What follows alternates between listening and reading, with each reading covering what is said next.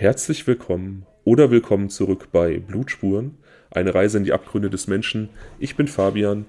Das hier ist ein True Crime Podcast zweier alter Freunde. Bei mir sitzt normalerweise Daniel, ein sehr charmanter junger Mann, langjähriger Freund, ehemaliger Mitbewohner von mir. Aber heute sind wir nicht nur zu zweit, heute haben wir das erste Mal einen Zuhörergast. Möchtest du dich selber vorstellen? Ja, klar. Ich bin Ronja, komme aus Kiel und bin junge 36 Jahre alt. Und äh, bin ein, ähnlich wie Fabian, großer True Crime-Fan und bin gespannt auf die Folge heute und was Daniel dazu sagt. Ich bin auch mega gespannt. Ihr seid, ihr habt vorhin schon so viel hin und her gefiebert und mit so Fakten. Ich weiß gar nicht, was mich erwartet. Das ist gut so. Man muss dazu sagen, wir haben ganz kurz so, so ein Stündchen schon mal so im Zoom-Chat geredet, damit äh, wir uns auch alle aneinander gewöhnen. Und ähm, genau, da sind wir dann ganz schnell ans Fachsimpeln gekommen über andere Fälle und Daniel äh, hat dann nur gestaunt. Der ist ja immer noch nicht so richtig drin in der True Crime Bubble, aber er gibt sich Mühe, er kommt rein. Ja, was ich damit sagen wollte, wenn man so zwei Profis äh, zuhört, dann fällt einem nur so die Kinnlade runter und dann denkst du so, okay, what the fuck? Ja, Ronja ist auf jeden Fall auch sehr drin, definitiv. Und ähm, ich muss das hier kurz erklären für die, die ähm, das vielleicht noch nicht so richtig mitbekommen haben, aber erst muss ich meine obligatorische Vorbereitung abschließen. Sehr gut. Warte, warte, warte, wenn du gerade dabei bist, ich würde auch gerne meine obligatorische Vorbereitung abschließen. Den Teebeutel? Und jetzt machst du, jetzt, na, jetzt pass auf, jetzt pass mal auf, Leute. Ich, ich bin back in the game. Nein, ich habe eben schon ein Glas Rotwein gesehen. Ja, ja. Ich bin stolz auf dich, mein Junge. Danke, danke. Ich dachte, heute zur Feier des Tages, weißt du? Ich habe ein Glas Weißwein hier stehen, also Prost. Yeah. warte, warte, warte. Moment. Cheers. Cheers. Genau. Cheers. Also, vor geraumer Zeit hatten Daniel und ich mal darüber gesprochen, dass wir gerne in regelmäßigen Abständen mal eine Zuhörerin oder einen Zuhörer dazu nehmen möchten, der im Idealfall einen Fall aus seiner Heimat erzählt. Vielleicht sogar einen, in den er selbst verwickelt ist. Das ist leider heute nicht so, oder Gott sei Dank vielmehr. Sonst wäre Ronja nicht hier, um uns zu erzählen. Aber ähm, der Fall spielt in ihrer Heimatregion. Das ist jetzt unser erster Versuch einer Zuhörerfolge. Und ähm, ja, sie hat ziemlich viel Werbung für den Fall gemacht. Sie wollte, dass wir den so bearbeiten. Und ja, da war dann klar, dass erste Zuhörerfolge ihre ist und dass sie den selber vorstellen muss, gefälligst. wir sind alle gespannt. Total, richtig cool. Ja, lehn dich einfach zurück, entspann dich. Wir sind ja hier unter uns und. Ähm, Natürlich. du bist hochmotiviert, du hast deine, deine Notizen vor dir. Ja. Und äh, ansonsten, Daniel hat wieder eine, oder ich habe wieder eine Umfrage gestartet zu dem guten alten Was wäre wenn Szenario, das wir am Ende der Folge dann noch äh, raushauen. Das hat Daniel letztes Mal ja so äh, holter die Polter eingeführt und mich damit vollkommen überrascht. Das machen wir heute wieder so. Ronja und ich, wir sind gleich kurz raus. Daniel liest euch die drei Szenarien vor. Und äh, am Ende der Sendung gucken wir dann, worüber wir sprechen. Natürlich wird Ronja da einbezogen. Ne? Ich meine, es kann nicht sein, dass ich hier alles ausbaden muss. nee, nee, auf jeden Fall. Heute seid ihr beide gefragt. Und ähm, ja, ich habe mir, glaube ich, ganz zwei, drei ganz coole, also drei sind es ja ähm, Szenarien überlegt, die also so oder so, egal was gewählt wird, glaube ich, ziemlich lustig und unterhaltsam sein könnten. Und ich habe auch gesehen, du, du konntest, du saßt quasi auf heißen Kohlen, hast heute Mittag schon die Umfrage gestartet. Ja, ich wollte sicher gehen, dass wirklich an der Umfrage teilgenommen wird und dass das vielleicht dann nicht wieder heute zu spät ist, je nachdem, wann wir dran sind. Und das Lustige ist ja, dass ich da auch dran teilgenommen habe, weil ich nicht wusste, dass ich mit einbezogen werde. das ist ja egal, du weißt ja nicht, worum es geht. Wir wissen nee, ja alle nicht, genau. worum es geht. Genau, um das aufzuklären, vielleicht, das äh, wird sich vielleicht so einer von euch da draußen auch äh, fragen, Weiß ich denn jetzt, was gewählt wurde? Nee, weiß ich nicht. Also ich habe jetzt ganz bewusst nicht reingeschaut bei Instagram. Ich habe es mir auch nicht sagen lassen, damit ich wirklich komplett unvoreingenommen äh, die Reihenfolge festlege und dann halt später zu schauen, was jetzt wirklich gewählt wurde. Also ich würde sagen, wir machen das einfach so, um diese, dir die Arbeit zu erleichtern, um das nicht zu kompliziert zu machen. Ronja und ich machen kurz unsere Kopfhörer aus. Ähm, du liest die Szenarien vor wir gucken auf den Bildschirm und ähm, wenn du fertig bist, winkst du einfach, dass wir wieder reinkommen können und dann sind wir wieder da. Dann ist das ähm, ohne große Verzögerung und ohne großes Hin und Her. Okay. Okay. Dann mache ich jetzt meinen Kopfhörer aus. Ich auch. Ja, ich bin raus. Okay. Liebe Leute, ich warte mal so 22 Sekunden. Nein, nur ein paar. Also, ähm, wieder ganz alleine mit euch.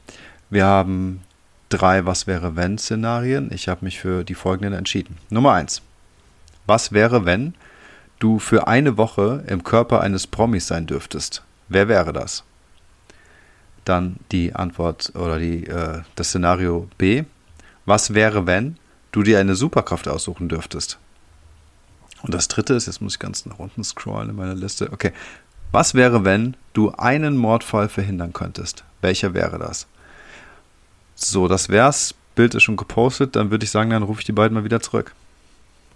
Oder winke sie zurück. So, da bin ich wieder. Ich bin echt gespannt, was du dir ausgesucht hast. Ich fand ja letztes Mal die, die drei zur Auswahl fand ich richtig geil. Ähm, und ich fand es so schade, dass nicht die, die Version A letzte Woche gewählt wurde. Also, ähm, was wäre, wenn Trump noch Präsident wäre? Das war. Aber gut, ich bin gespannt, was du dir diese Woche ausgesucht hast. Ja, also das kann ich vielleicht vorwegnehmen. Ich habe äh, keine von denen vom letzten Mal äh, mit, ja genau, weil ich gedacht habe, das ist jetzt ein großer Pool und es kann jetzt immer mal wieder sein, dass ich einen davon mit reinnehme oder so. Aber ähm, ne, jetzt sind es also wirklich drei komplett andere. Okay, ich bin, wie gesagt, ich bin gespannt. Ich bin gespannt. Ich auch. Ich bin generell gespannt. Ähm, ich hoffe, das wird jetzt hier auch gesprächlich ähm, nicht so chaotisch. Wir hatten das ja in der Folge mit Ofen Käse Crimes, da waren wir zu viert da ist das dann manchmal, dass man, dass man so ein bisschen äh, sich ins Wort fällt. Ich hoffe, das hält sich in Grenzen heute. Das ist ja auch für die Zuhörer dann besser, aber ja, das kriegen wir alles hin. Alles, alles ganz easy. Wenn ihr übrigens Hintergrundgeräusche Fall. hört, äh, Zuhörer oder auch ihr, auf dem Balkon unter mir grillen meine Nachbarn und die sind relativ laut. Das ist so eine relativ große polnische Familie. Und ich höre die, also es kann sein, dass man die auch hier in der Aufnahme hört das ist einfach so ein bisschen Hintergrundbeschallung, Großstadt-Flair. Lasst euch das einfach, lasst das auf euch wirken. So. Oder eventuell schnarchende Bulldoggen. Ich wollte gerade sagen, ne, Ronja hat ja auch ein, äh, eine Bulldogge, ja. ne? Von daher. Gleicher Rasse wie Fabis Hund. Wäre es diesmal nicht Erna. ähm, aber Fabian, warum lädst du den Nachbarn nicht noch mit, einfach mit dazu ein? Vielleicht können die auch Könnte lustig sagen, werden. Du, ja. ja. nee, also die sind ganz nett, wenn man die so im Hausflur trifft oder mal auf dem Parkplatz, aber ähm, darüber hinaus. Die sollen das dunkle Geheimnis von dir nicht äh, kennenlernen. Genau. Okay. Genau. Aber okay, dann äh, würde ich sagen, haben wir jetzt hier genug rumgeplödelt und steigen jetzt hier mal ein. Wir sind heute in Norddeutschland, nämlich. Die gute Ronja wohnt ja mittlerweile in Kiel, wie sie anfangs gesagt hat. Kommt aber eigentlich aus äh, dänischen Hagen, ist das richtig? Heißt das ja, so? Ja, richtig. Genau, einem, einem 4000 Einwohnerort hatten wir im Vorfeld geklärt. Also, ja, so in etwa, ich glaube 3860 oder irgendwie sowas. Ja, 4000. Genau, aufgerundet 4000.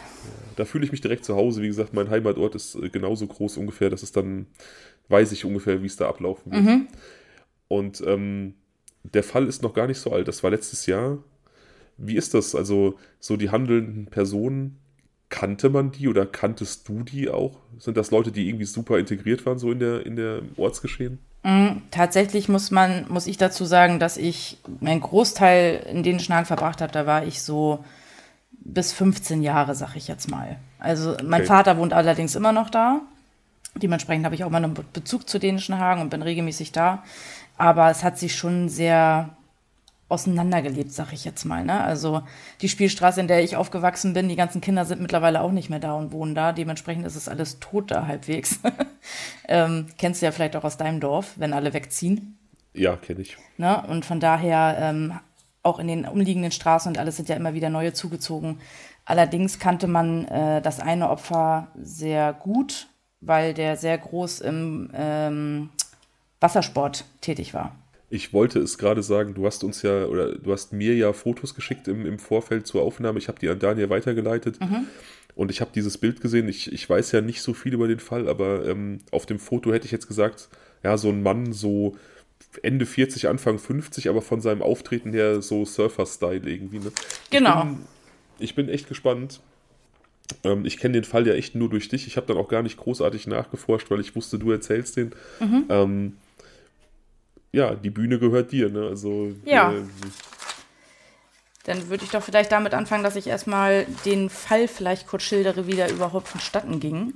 Damit man dann daraufhin aufbauen kann, so wer Täter, wer Opfer war und so, dann weiß man so ein bisschen die Grunddaten zumindest. Ja, perfekt. Also die Struktur ist deine, ne? Hau rein, wie du willst. Okay, alles klar. Also wir fangen mal an mit dem Täter Hartmut F. Hartmut F. ist Zahnarzt aus, also vom Westensee. Ähm, da hat er auch mit seiner Ex-Frau und den vier Kindern gewohnt, ganz lange. Ist das so ein Vorort oder? Mm, Ja, das ist tatsächlich, oh, ich würde jetzt fast sagen, noch kleiner als Dänischen Hagen von der Einwohnerzahl. Äh, ist aber sehr idyllisch, halt an einem See gelegen meistens, wenn man da wohnt. Äh, also es ist auch nicht ganz so günstig, wenn man sich da ein Haus kaufen möchte. Also von daher ist das schon eine nette Gegend, sagen wir mal so. Schöne Upper-Class-Wohngegend in der Nähe von Dänischen Hagen. Ja, ganz upper class würde ich jetzt nicht sagen, aber ein normaler Arbeiter könnte sich da jetzt nicht unbedingt ein Haus leisten. Okay. Genau. Ja, Hartmut F. ist 47, als er die Tat begeht und äh, fährt gegen 11 Uhr vormittags nach Dänischen Hagen äh, zu dem Haus von Tobias H. Tobias H. ist der, ja, manche sagen der neue Partner seiner Ex-Frau, manche sagen, dass das noch am Anfang war, dass das noch nicht ganz so fest war irgendwie, das weiß man nicht so genau. Ähm, Genau, zu dem Haus von Tobias H. fährt Hartmut F. hin, weil er Tage zuvor seiner Ex-Frau einen GPS-Peilsender ans Auto gepackt hat.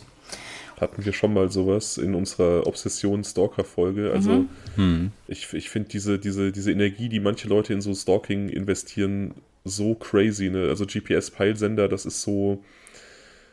Das entzieht sich so einfach meiner Vorstellung. Ja. Das ist Wahnsinn. Man würde selber einfach nie auf so einen Gedanken kommen. Ja, ich habe tatsächlich auch in der Berichterstattung, die du mir mal geschickt hast, auch gelesen, dass dieser, dieser Tobias, ähm, ja, der vermutlich neue Partner war. Also genau die, die, die Ex-Partnerin des Zahnarztes, Daniel, falls du dich fragst, die, ähm, die hat sich von diesem, von diesem Zahnarzt getrennt. Die Ehe war wohl länger schon zerrüttet, aber wahrscheinlich kommt Ronja da noch zu. Und dieser Tobias, dieser Mensch auf dem einen Foto mit der Kappe, mit den bisschen Surfer-Vibes, das scheint neue- Schwarz-Weiß-Bild. Genau. Das wollte ich gerade fragen, ja. Das war also Tobias H. Genau. Oder, ja. Und äh, Hartmut F. ist dann der andere, Genau. ja. Der so ein bisschen. Hartmut F. ist Ich finde, der, der, der hat aber ein bisschen sowas von irgendeinem deutschen Schauspieler. Ich komme noch nicht gerade auf den Namen. Hartmut F. meinst du? Ich finde tatsächlich, er sieht so ein bisschen. Ja, er hat so ein bisschen was von Heiner Lauterbach auf dem Bild. Ja, genau, stimmt. Heiner Lauterbach, Ja, ja. gut, das wollte ich jetzt nicht Genau. damit sagen, dass Heiner Lauterbach spooky aussieht. Aber, aber ich finde, Hartmut F. hat schon sowas Widerliches an sich. Er, er hat eine, er hat eine, ähm, eine sehr seltsame Ausstrahlung, ja. Ja. Das finde ich auch. Ja. Also, Aber ich finde, unter, also ähm, hinsichtlich der Tatsache, dass man weiß, was jetzt passiert ist, wäre das alles nicht gewesen, würde man ihn für einen ganz normalen, vielleicht sogar auch sympathisch aussehenden Mhm. Menschen halten, finde ich. Also, oder? Also ich finde so unter dem Kontext, okay, ja, alles klar. Aber Mhm. Die so Außenwirkung hatte er auch. Und ich wusste ja eben diese Bilder auch nicht, weißt Mhm. du, also wer wer er ist. Und am Anfang dachte ich mir auch, ist ja irgendwie ganz sympathischer und ja, war so mein erster Eindruck, aber es ist ja auch immer subjektiv. es Ja. war auch mal zu lesen irgendwo, wie gesagt, Ronja hat mir unheimlich viel Material geschickt, ähm, zu einer Zeit, wo noch gar nicht klar war, dass, dass sie dabei sein würde bei dieser Fallbesprechung. Und es war auch irgendwo zu lesen, dass ihm dieser äußere Eindruck auch unheimlich wichtig war. Ja. Also den hat, den hat er auch sehr gepflegt. Ja. Und ähm, dieser äußere Eindruck, ähm, den er vermittelt hat, intaktes Familienleben, intakte Ehe, alles sehr, sehr konservativ, hat sich nicht unbedingt mit der Realität gedeckt, aber es war ihm halt sehr wichtig, diesen Schein nach außen zu verkörpern. Genau, unglaublich Okay. wichtig sogar. Das war mit einer der Gründe für die Tat. Oh, okay. Dass er nicht mehr dieses Ansehen hatte. Weil die Ehe zer- zerrüttet war, weil die Ehe kaputt gegangen ist. Aber eins nach dem anderen. Genau. Also diese Ehe ist, ist äh, quasi, die Frau ist erstmal ausgezogen und er fährt zu diesem Haus des vermeintlich neuen Partners, von dem er weiß, weil er diesen GPS-Sender am Auto angebracht hat. Genau, das Verrückte Mhm. ist halt einfach auch, äh, dass Hartmut F. nicht mit seinem privaten Pkw dahin fährt, sondern mit einem Leihwagen, mit einem weißen SUV, den er sich gemietet hat bei einer äh, Autovermieterfirma, fährt er halt nach Dänischen Hagen zu dem Haus von Tobias H. Also das finde ich halt auch schon komisch. Wieso fährt man nicht mit seinem eigenen Auto hin? Ähm, weil es kann ja auch, wenn du es mietest, kann es ja zurückverfolgt werden, wer es gemietet hat. Also Ja, genau. Aber wahrscheinlich wollte er einfach nur nicht, dass sein Auto gesehen wird. Also, weißt du, wenn er, wenn er jetzt, sagen wir mal, so eine Beobachtungsmission in Anführungsstrichen starten wollte und wollte so ein bisschen gucken, was macht seine Frau da, was ist das für ein Mensch, sein Auto wäre ja aufgefallen. genau, wahrscheinlich deswegen auch. Ach so, ja. so beim Vorbeifahren, ja, okay. Ja. Allerdings Ja. ist es halt so, dass er mit dem äh, Leihwagen quasi vor dem Haus von Tobias H. ankommt und auf dem Beifahrersitz eine Uzi-Maschinenpistole liegen hat. Ui. Also Die nimmt ne- man nicht einfach so mit, ja. genau, die hat man nicht einfach so auf dem Beifahrersitz liegen. Also Uzi-Maschinenpistole für die Leute, die es nicht wissen, äh, israelische Maschinenpistole, Armee-Maschinenpistole, sehr handlich und ähm, nicht unbedingt für große Präzision bekannt, aber so auf 30 bis 50 Meter halt absolut verheerend, weil sehr hohe ähm, Schussfrequenz und Schnellschuss ja auch, ne? Ja, ja, ja, mhm. absolut. Und das ist halt was, was man, was man dann auch wirklich zum Vernichten mitnimmt und nicht zum, äh, weiß ich nicht, für Selbstverteidigungszwecke oder sonstiges. Ne? Genau, ja. Also ich bin immer wieder baff, wo die Leute solche Sachen herzaubern. Ich meine, der ist Zahnarzt. Das wirst du nachher noch erfahren. ich, ich tippe auf Darknet. Nee, nee. Ne? Wird, noch, okay. wird noch besser. ähm, ja, auf jeden Fall geht er mit dieser Uzi-Maschinenpistole, steigt da direkt aus, äh, klingelt bei Tobias H. an der Tür, seine Ex-Frau macht die Tür auf und er ballert direkt 48 Schuss aus seiner Uzi auf seine Ex-Frau los. Also zwei Magazine, das heißt, er hat sogar noch ein Magazin nachgeladen. Also fast zwei Magazine. Das ist ja auch, das ist ja auch eine Aussage, ne? Also wenn du, ja. Wenn du, ich meine, wenn du, wenn du einmal feuerst mit so einer Waffe, so ein Magazin, das ist sehr, sehr schnell leer. Mhm. Und, und das, das, das kann ja vielleicht sogar noch im Affekt passieren. Aber wenn du dann noch die Zeit hast, nachzuladen, was ja, ja eine bewusste Handlung ist, was ja auch ein genau. Innehalten bedeutet, ne? Und dann noch weitermachst, das ist dann schon, ähm, schon auch wirklich sehr, sehr krass. Es ist ja quasi schon ein Overkill, würde ich sagen voll. Ja. Ne? ja. Also Overkill sagt man ja, wenn das eine persönliche Tat ist, die einfach im Gemetzel endet sozusagen. Und das genau. ist es ja. Also, wenn, wenn die Gewalt das Maß des Nötigen, um zu töten, übersteigt. Genau, quasi. also er hätte ja auch, was weiß ich, mit einem Kopfschuss sie töten können, aber er hat 48 Schüsse dafür benutzt, weil er es wollte. Ja. ja. Ne? Also weil er das brauchte einfach wahrscheinlich. Und es kann ja nicht so eine Nummer gewesen sein, Fabian, du hast mir erzählt, so Ersttäter wollen dann wirklich sicher gehen, dass jemand tot ist oder müssen dann, keine Ahnung, so und so oft mal nachstechen, weil ein Mensch einfach doch sehr widerstandsfähig ist. Aber wenn ein Magazin mit einer Uzi abgeballert wird, dann kann man schon sicher gehen, dass die Person eigentlich schon tot ist. Mhm. Ja, also wie gesagt, das ist eine sehr, sehr durchschlagskräftige Waffe, gerade so auf diese Nahdistanz. Also wenn man jetzt Ronja sagt, er hat geklingelt, die Tür wurde geöffnet und er hat dann direkt losgeschossen, dann gehen wir jetzt mal davon aus, dass er vielleicht so irgendwo zwischen einem und zwei Meter wegstand von, von dem Opfer.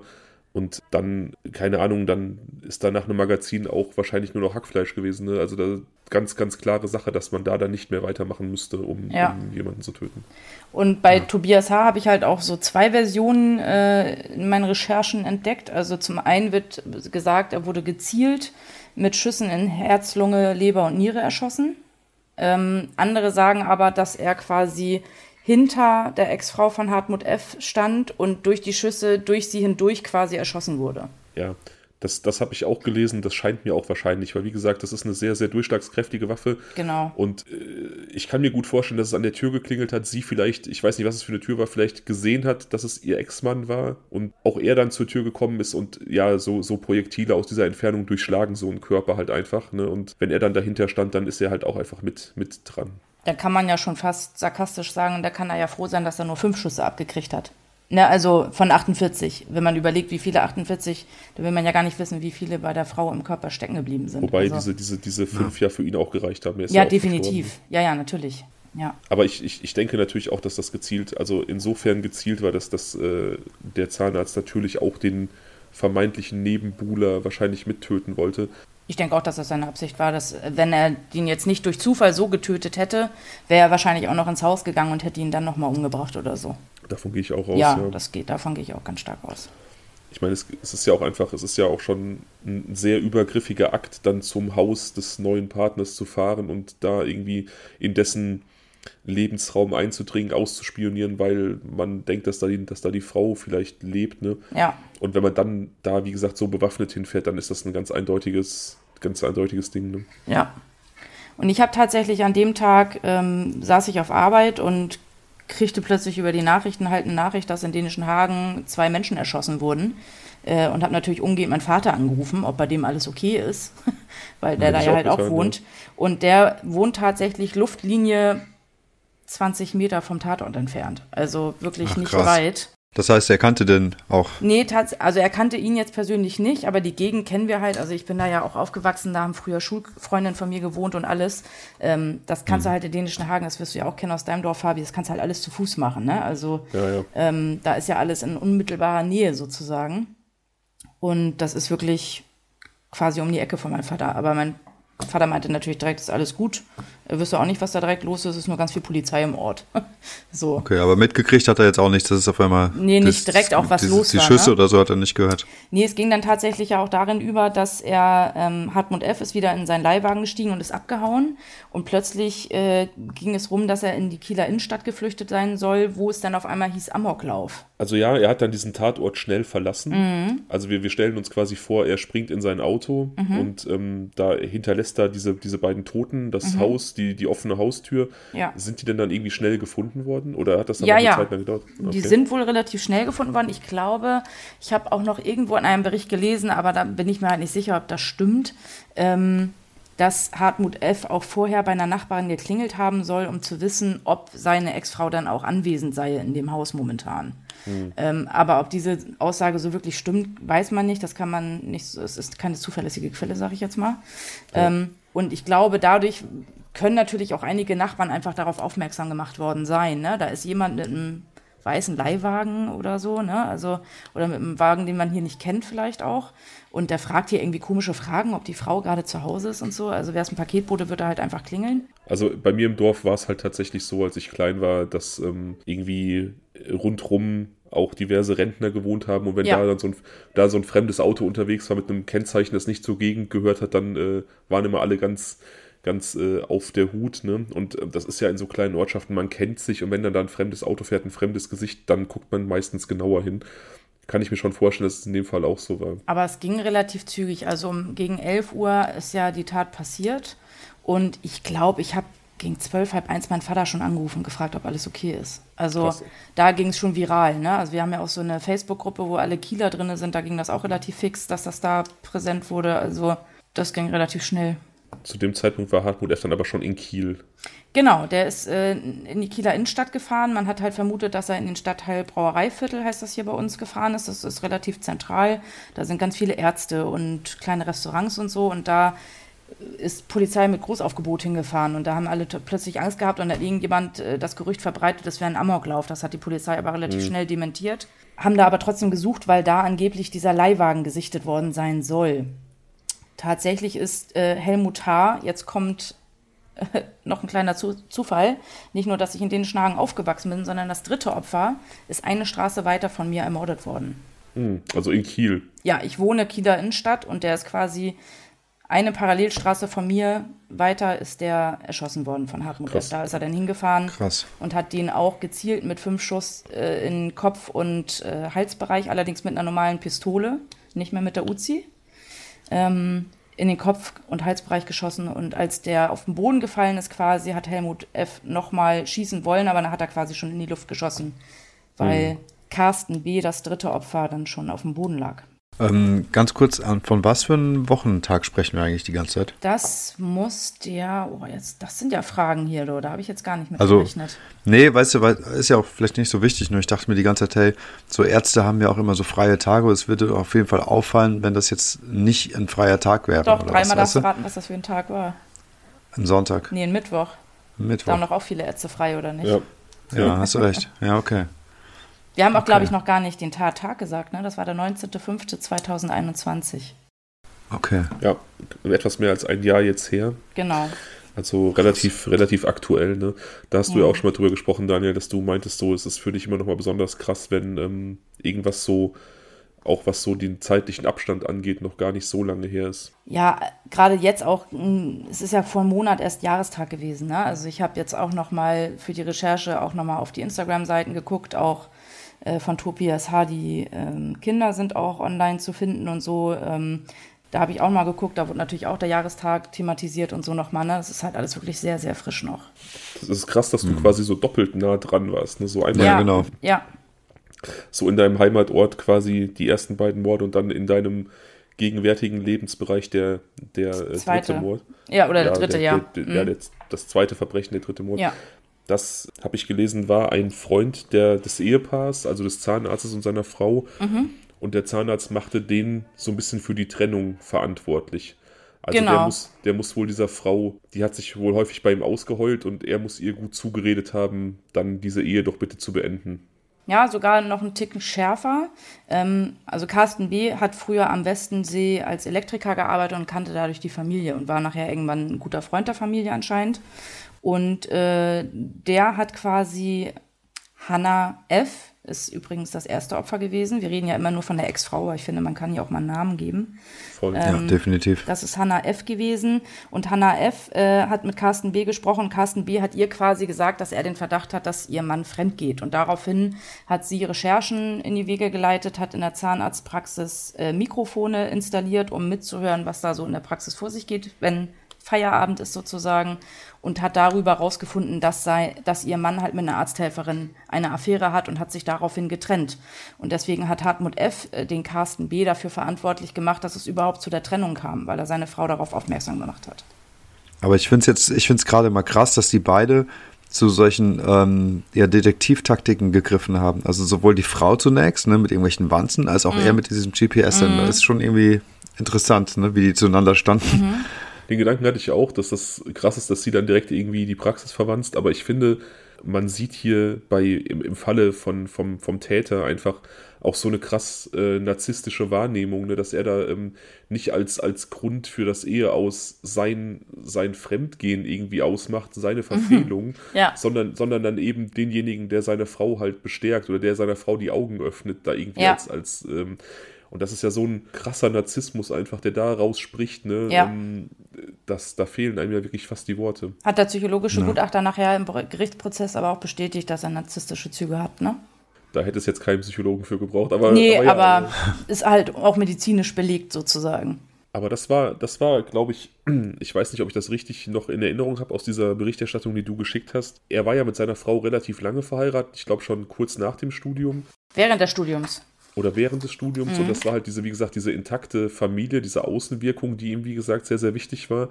Aber ich meine, oder zumindest wurde darüber spekuliert, dass diese Arzthelferin auch nicht der einzige Fehltritt seinerseits war. Also er hat da wohl unter diesem diesem konservativen Deckmantel der guten Ehe, glaube ich, sich relativ deutlich ausgelebt, aber dann seiner Frau das wiederum einfach nicht zugestanden, als sie dann gesagt hat, ich ziehe jetzt hier einen Schlussstrich. Ne?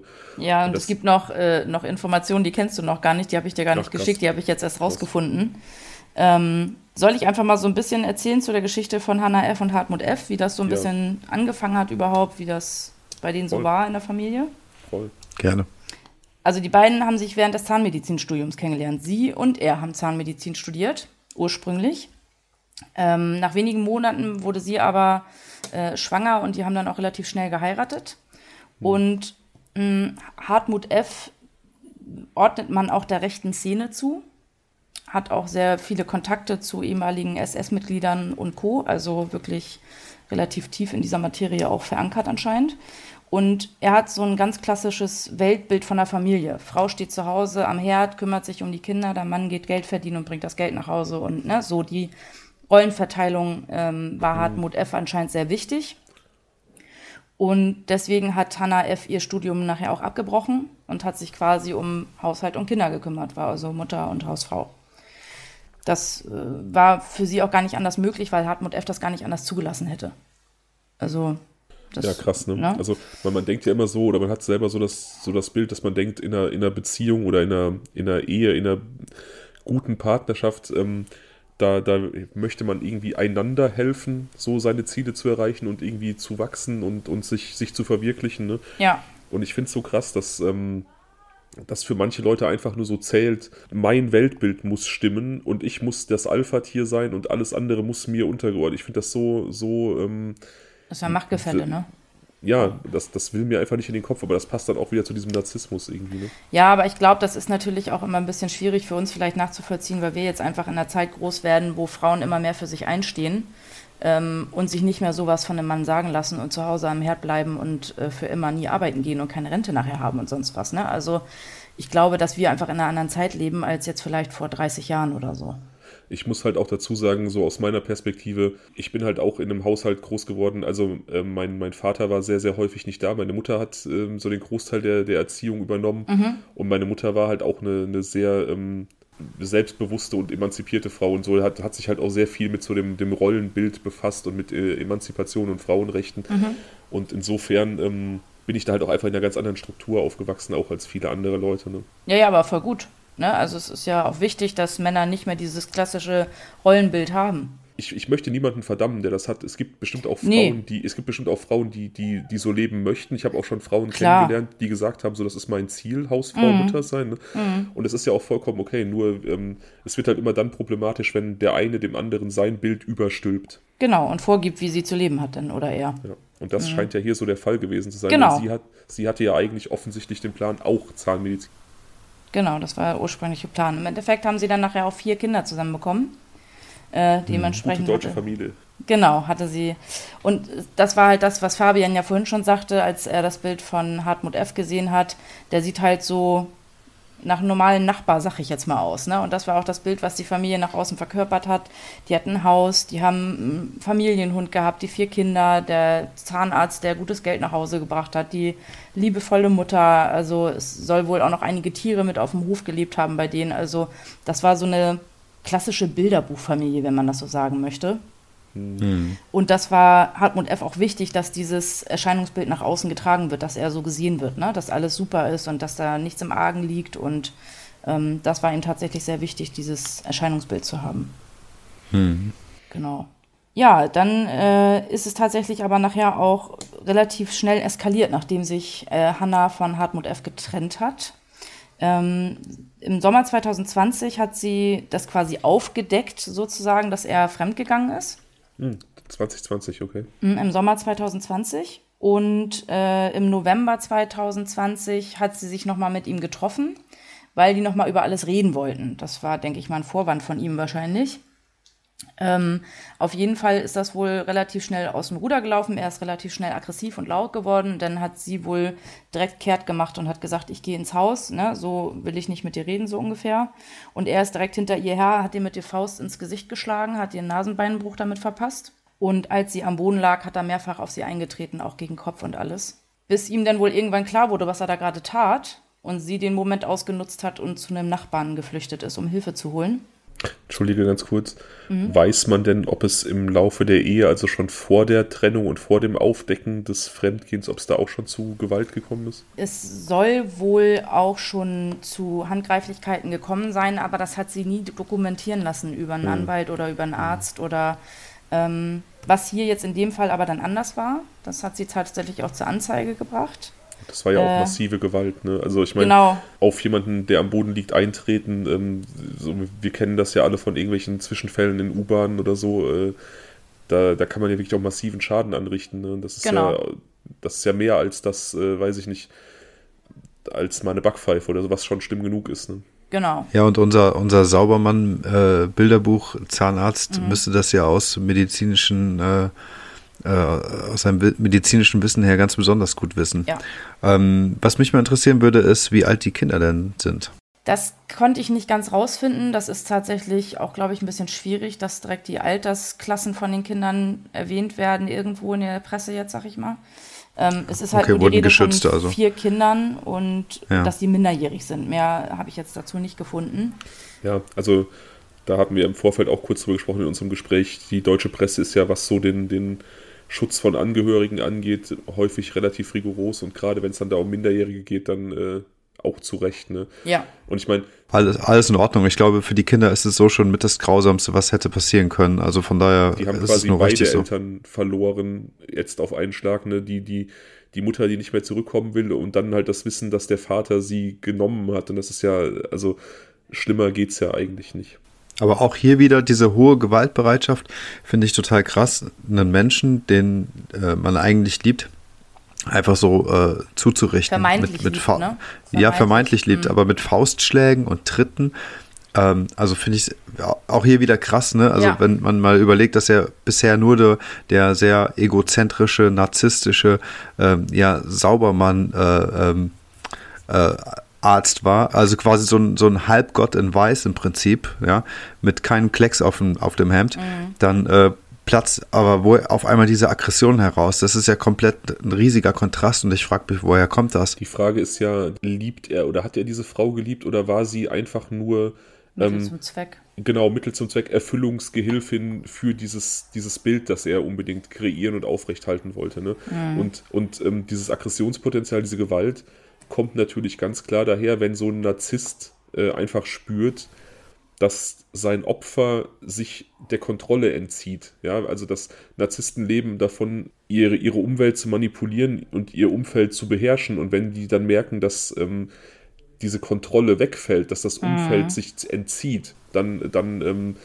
kommen halt diese impulsiven Handlungen äh, aus diesem Kontrollverlust heraus. Ich habe hier auch irgendwo ein Zitat hm. gehabt vom psychologischen Gutachter. Warte mal, was hat er gesagt? Er sei auf Anerkennung angewiesen und dass seine Erfolge gesehen werden. Ne, das beschreibt ja auch den Narzissmus sehr gut bei ihm auf jeden Fall. Ja, genau. Und dazu, um zu dieser Anerkennung gehört halt eben dann, wie gesagt, dieses Bild aufrechtzuerhalten vom Ehemann, der das Geld nach Hause bringt, der erfolgreich die Familie führt und so jemandem läuft die Frau nicht weg. Punkt. Mhm. Das, so, ne? Aber, aber, wenn er als intelligenter Mensch, und ich würde mal unterstellen, dass er äh, relativ intelligent ist, oder war, ich weiß ja nicht, wie es hier weitergeht, ähm, daran interessiert ist, äh, sein, sein Image und seine Außenwirkung aufrechtzuerhalten, im positiven Sinne aufrechtzuerhalten, dann hätte er viel klügere Maßnahmen ergreifen können. Mhm um sich selbst positiv im, im, im Blickpunkt zu behalten, also zumindest äh, was so die öffentliche Wahrnehmung ja. betrifft.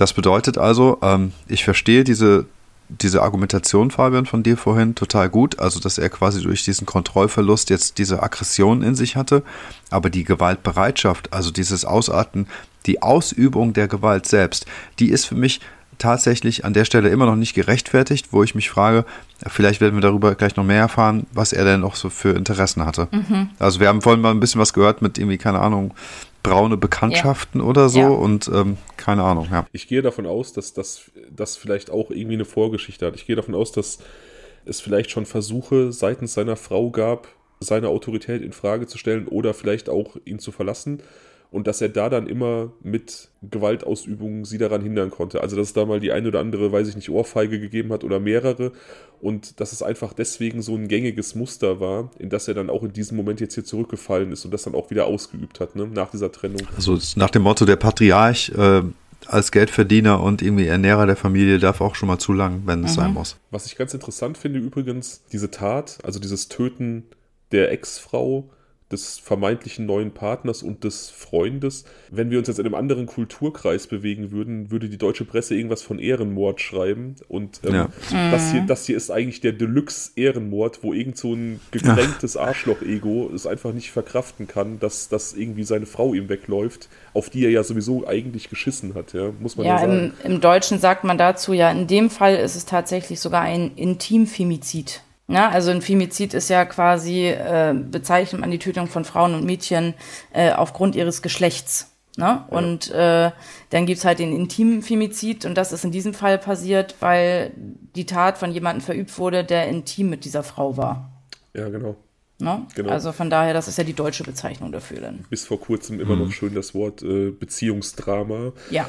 Oder Beziehungstat. Beziehungstat. Ja, was ja. ich, ja, was ich auch eigentlich immer irgendwo treffend fand, aber es wurde ja dann immer gesagt, dass das verharmlost sehr und ich, mhm. ja, man kann das so sehen, aber ja. Ähm, ja, also wie gesagt, Femizid, für mich ist das wie gesagt ein Ehrenwort, also man kann diesen Terminus hier durchaus benutzen. Ja, ja. Äh, so oder so, richtiges Arschgesicht, dieser Typ. Ja, und das, was du gerade eben halt auch sagtest, dass er halt auch mit Androhung von Gewalt und so sie auch unter Druck gesetzt hat, das ist halt tatsächlich auch hier in dem Fall dann dazu gekommen, ähm, nachdem er sie im November nach der Trennung ja schon zusammengeschlagen hat quasi, äh, hat sie halt vor Gericht erwirkt, dass er sich ihr nicht mehr näher als 100 Meter nähern darf. Ja. Äh, er durfte sie nicht mehr ansprechen und auch nicht mehr anrufen. An diese ganzen Sachen hat er sich natürlich nicht gehalten. Er hat sie weiter terrorisiert per WhatsApp, per Telefon. Man konnte sogar in manchen YouTube-Videos, äh, haben die sogar Chatverläufe vorgelesen, äh, die so ein, zwei Tage vor der Tat passiert sind und so, wo er halt immer noch dachte, das wird wieder was, weißt du, so. Und ähm, mhm. das äh, ganz, ganz äh, scary man auf jeden Fall. Und er fing dann halt nachher an, als er wohl merkte, dass das nicht mehr so fruchtet bei ihr ähm, und sie auch nicht mehr immer auf alles reagierte von ihm, fing er halt an, damit zu drohen, den Kindern was anzutun.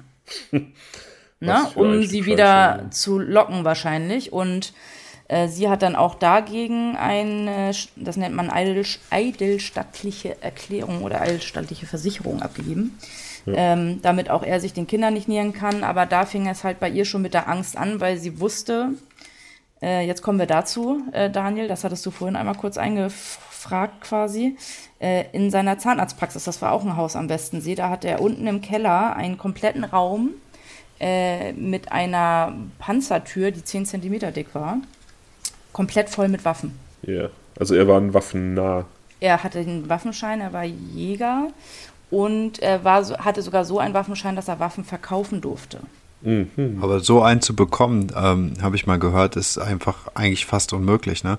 Also du hast ja diesen, du hast ja, es gibt auch diesen Waffenschein äh, und diesen Waffen, ach sag mal, wie, es gibt so zwei verschiedene unter, ne? weißt du, wie die heißen? Es gibt den kleinen Waffenschein, das ist das, was jetzt momentan so in aller Munde ist, äh, weil mhm. immer mehr Leute das Gefühl haben, sie müssten sich selbst verteidigen. Das ist dann halt für Gaspistolen und solche Scherze. Es gibt eine sogenannte Waffenbesitzkarte, das ist dann ähm, einfach für den Besitz von Waffen. Und es gibt halt den Waffenschein, der dir ermöglicht, ja, Waffen zu besitzen. Und genau, Ronja sagt das. Aber ne, es gibt dann bei dem, bei, bei den Großen gibt es nochmal zwei Unterschiede. So einmal das, die Waffe mit sich zu führen und jemand, der quasi nur den Waffenschein erworben hat, um zu schießen, der darf die zu Hause gar nicht haben, es sei denn, das ist ein fetter Tresor oder so. Genau, hatte er. Und, ja. und, und, und, und dann aber, ja, aber dann nicht jede Waffe. Genau. Also das ist schon relativ klar festgelegt und auch ziemlich streng im Deutschen. Also er hatte da Uzi, Pistolen, MG42, Kalaschnikows, er hatte da alles drin. Er hatte auch alte, ähm, eine alte Walter PP äh, aus dem Krieg drin mit einem Zitat von Hitler drauf. In Verbundenheit Adolf Hitler, also reingraviert war das da. Also er hat auch ganz viele alte SS-Schätze so da drin gehabt. Ja. Genau, da hat er auch einen alten Gürtel aus der SS-Zeit und so und der hatte auch noch Kontakte zu SS-Stammtischen und all so ein Kram hat sich auch mit denen getroffen und ja, also der war da sehr ähm, ja, gut ausgestattet, sagen wir mal, was Waffen angeht. Warum sind eigentlich, warum sind eigentlich Mediziner immer solche Freaks? Also nicht alle, aber Sag oder? Das nicht also so laut, meine Schwester ist Zahnärztin. Oh Gott, nein, also nicht alle, ne? Aber man hört doch immer wieder von irgendwelchen verrückten, absurden Hobbys von irgendwelchen Chirurgen und keine Ahnung was, ja, keine Ahnung, Großwildjagden oder so, ne? Und äh, jetzt sowas. Also, ja, ja auch gerade hier Löwen, Tiger und all so ein Kram und Elefanten. Ja, und so, genau. Ja. Genau. Ja. ja, ich meine, er war Jäger, ne? Und ähm, als Jäger hast du es dann, dann doch, also wenn du diese Jagdprüfung gemacht hast, dann hast du es halt auch gar nicht so schwer, eine, einen Waffenschein zu bekommen, wenn dann das polizeiliche Führungszeugnis sauber ist. Und das wird es dann ja wohl offensichtlich gewesen sein. Ja, er hatte halt auch tatsächlich äh, durch seine, ich sage jetzt einfach mal rechte Gesinnung, ähm, auch Kontakte natürlich zu vielen solchen Leuten. Und da hat er unter anderem Kontakt zu Philipp R. Und jetzt kommt noch ein Knaller. Äh, ich glaube, das hatten wir vorhin auch noch mal, schon mal ganz kurz. Ähm, er ist nicht nur fremd gegangen, Hartmut F., sondern er hat mit diesem Philipp R., den er aus der rechten Szene auch kannte, ähm, Pornos gedreht. Stimmt, ich hatte das, stimmt, ich habe es vergessen, ich hatte das gehört er hat genau, er hat Pornos gedreht mit diesem Typen zusammen und genau. die, die, spielten auch, glaube ich, in seinem Haus. Ne? Er hat quasi in seinem Haus. Auf der Terrasse und so. Hm? Genau, also wenn da die Familie nicht da war, hat er da irgendwie den Swingerclub ausgerufen. Ne? Das ist. Äh, genau, ja. es gibt auch irgendwo ein Video, ich habe ich habe keine Ahnung, wie viel Blödsinn ich mir im Internet dazu angehört habe mittlerweile. Ähm, auf jeden Fall gibt es ein Video, wo halt dieser Philipp R. zu sehen ist, der quasi die Frau verführt und Hartmut F., der Philipp R. zu dieser Frau hinbringt und so. Also die waren beide in diesen Pornos auch mit involviert und so. Also, und das sollen die mehrfach gemacht haben. Und haben die die auch verbreitet oder haben die die nur für sich gedreht? Die sind wohl zu sehen gewesen. Ich weiß nicht, ob sie mittlerweile einfach rausgenommen wurden. Ich finde es einfach krass, dass ähm, das in so einem kleinen Örtchen einfach niemandem auffällt. Weil, ähm, oder? Also, was der sich alles hat erlaubt, äh, erlaubt hat, das ist schon verrückt. Ich finde es halt krass, dass, dass, dass du, du kannst ja von mir aus, ne, du kannst ja von mir aus Bock haben, Pornos zu drehen. Du kannst von mir aus auch Bock haben, mit irgendwelchen SS-Spacken rumzuhängen. So finde ich mhm. natürlich, finde ich nicht geil, aber so, wenn du das möchtest, dann mach das halt, ne? Aber dann immer noch so diesen Drang, so nach außen, das, äh, das ähm, absolut äh, tolle Bild zu verkörpern, das äh, erschließt sich mir nicht. Wenn du halt irgendwelche Dinge tust, dann steh halt gefälligst dazu, dann lebt das. Aber das, ja, aber das meinte ich eben mit Halbgold und Weiß, ja, ja. weißt du? Ja, das ist ja komplett das Extreme in jeglicher Hinsicht und immer die Champions League. Also verstehst du? ne, das ist doch das, ne? Also er tritt ein Porno, wie krass ist denn das, ne? Mhm. Also das, auch das wahrscheinlich als Darsteller. Mhm. Ähm, ne, also ist immer das Extreme, immer das, das, das, das, sagen wir mal, Maximale, was man irgendwo irgendwie rausholen kann. Ne? Und ähm, auch wenn er diese Waffenscheine hat, was weiß ich für eine Klasse, Klassifizierung, wird er ja diese, die Hälfte der Waffen wahrscheinlich gar nicht besitzen dürfen. Ne? Also die muss er sich auch irgendwoher beschafft haben. Aktuell läuft sogar auch noch, ich weiß nicht, ob es immer noch läuft, aber es läuft äh, in diesem Fall, in diesem Dreifachmord tatsächlich auch ein Disziplinarverfahren gegen einen Polizisten. Weil der Hartmut F. darüber informiert haben soll, dass gegen ihn eine Anzeige läuft wegen illegalen Waffenbesitz, weil er Waffen wohl besessen hat, die er nicht hätte besitzen dürfen. Ja, und dann hast du gerade gesagt, ich meine, wir haben eine Uzi, wir haben, du hast gesagt MG40 oder was, ne? Mhm. Da kommt dann ja, da kommt dann ja auch noch ein Verstoß gegen das Kriegswaffenkontrollgesetz ähm, dazu. Mhm. Ja klar, wenn dann da natürlich ein Polizist dann da irgendwie von so einer Ermittlung erzählt, dem Verdächtigen gegenüber, das ist natürlich auch ein massives Ding, ne? Genau, das da, gegen den wird auch immer noch ermittelt, glaube ich. Und äh, dieser Philipp R., mit dem er halt in diesen Pornoszene, sag ich jetzt mal, zusammen unterwegs war, das war wohl auch ein relativ guter Bekannter von ihm. Äh, der wurde tatsächlich auch ähm, gesichtet mit Hartmut F., äh, dass die zusammen am Tatort waren, Tage davor und sich den schon angeguckt hatten. Aha. Also dieser Philipp R. soll auch ja, nicht direkt in der Tat mit, in die Tat mit involviert sein, aber Philipp R. ist halt auch dafür zuständig gewesen, die Tat Waffen nach der Tat zu entsorgen. Also quasi ja. in, die, in die direkte Tatplanung, so in das Drumherum der Tat, weil wenn die da schon am Tatort vorher waren, haben die das ja wahrscheinlich ausspioniert, ausgeguckt ne? Mhm. und, und vielleicht auch darüber überlegt, was für ein Szenario möglich ist. Ich habe gehört, dass ähm, der Arzt im Vorfeld auch schon gegoogelt haben soll, was für ein Strafmaß auf ihn zukommen ja. würde für, für diese Taten. Also der hat ganz klar ja wirklich damit gerechnet, ähm, da ja. zum Mörder zu werden und sich schon für alle Eventualitäten abgesichert.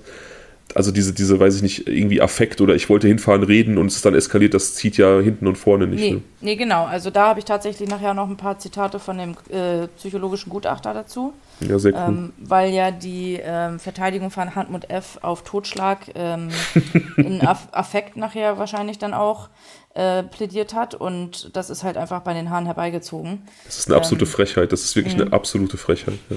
ja, ja, und die sind aber auch gegen das aktuelle Urteil in Revision gegangen. Ne? Also das äh, aktuelle ähm, Urteil ist noch nicht rechtskräftig, also da mhm. müssen wir noch mal abwarten, was da jetzt noch kommt.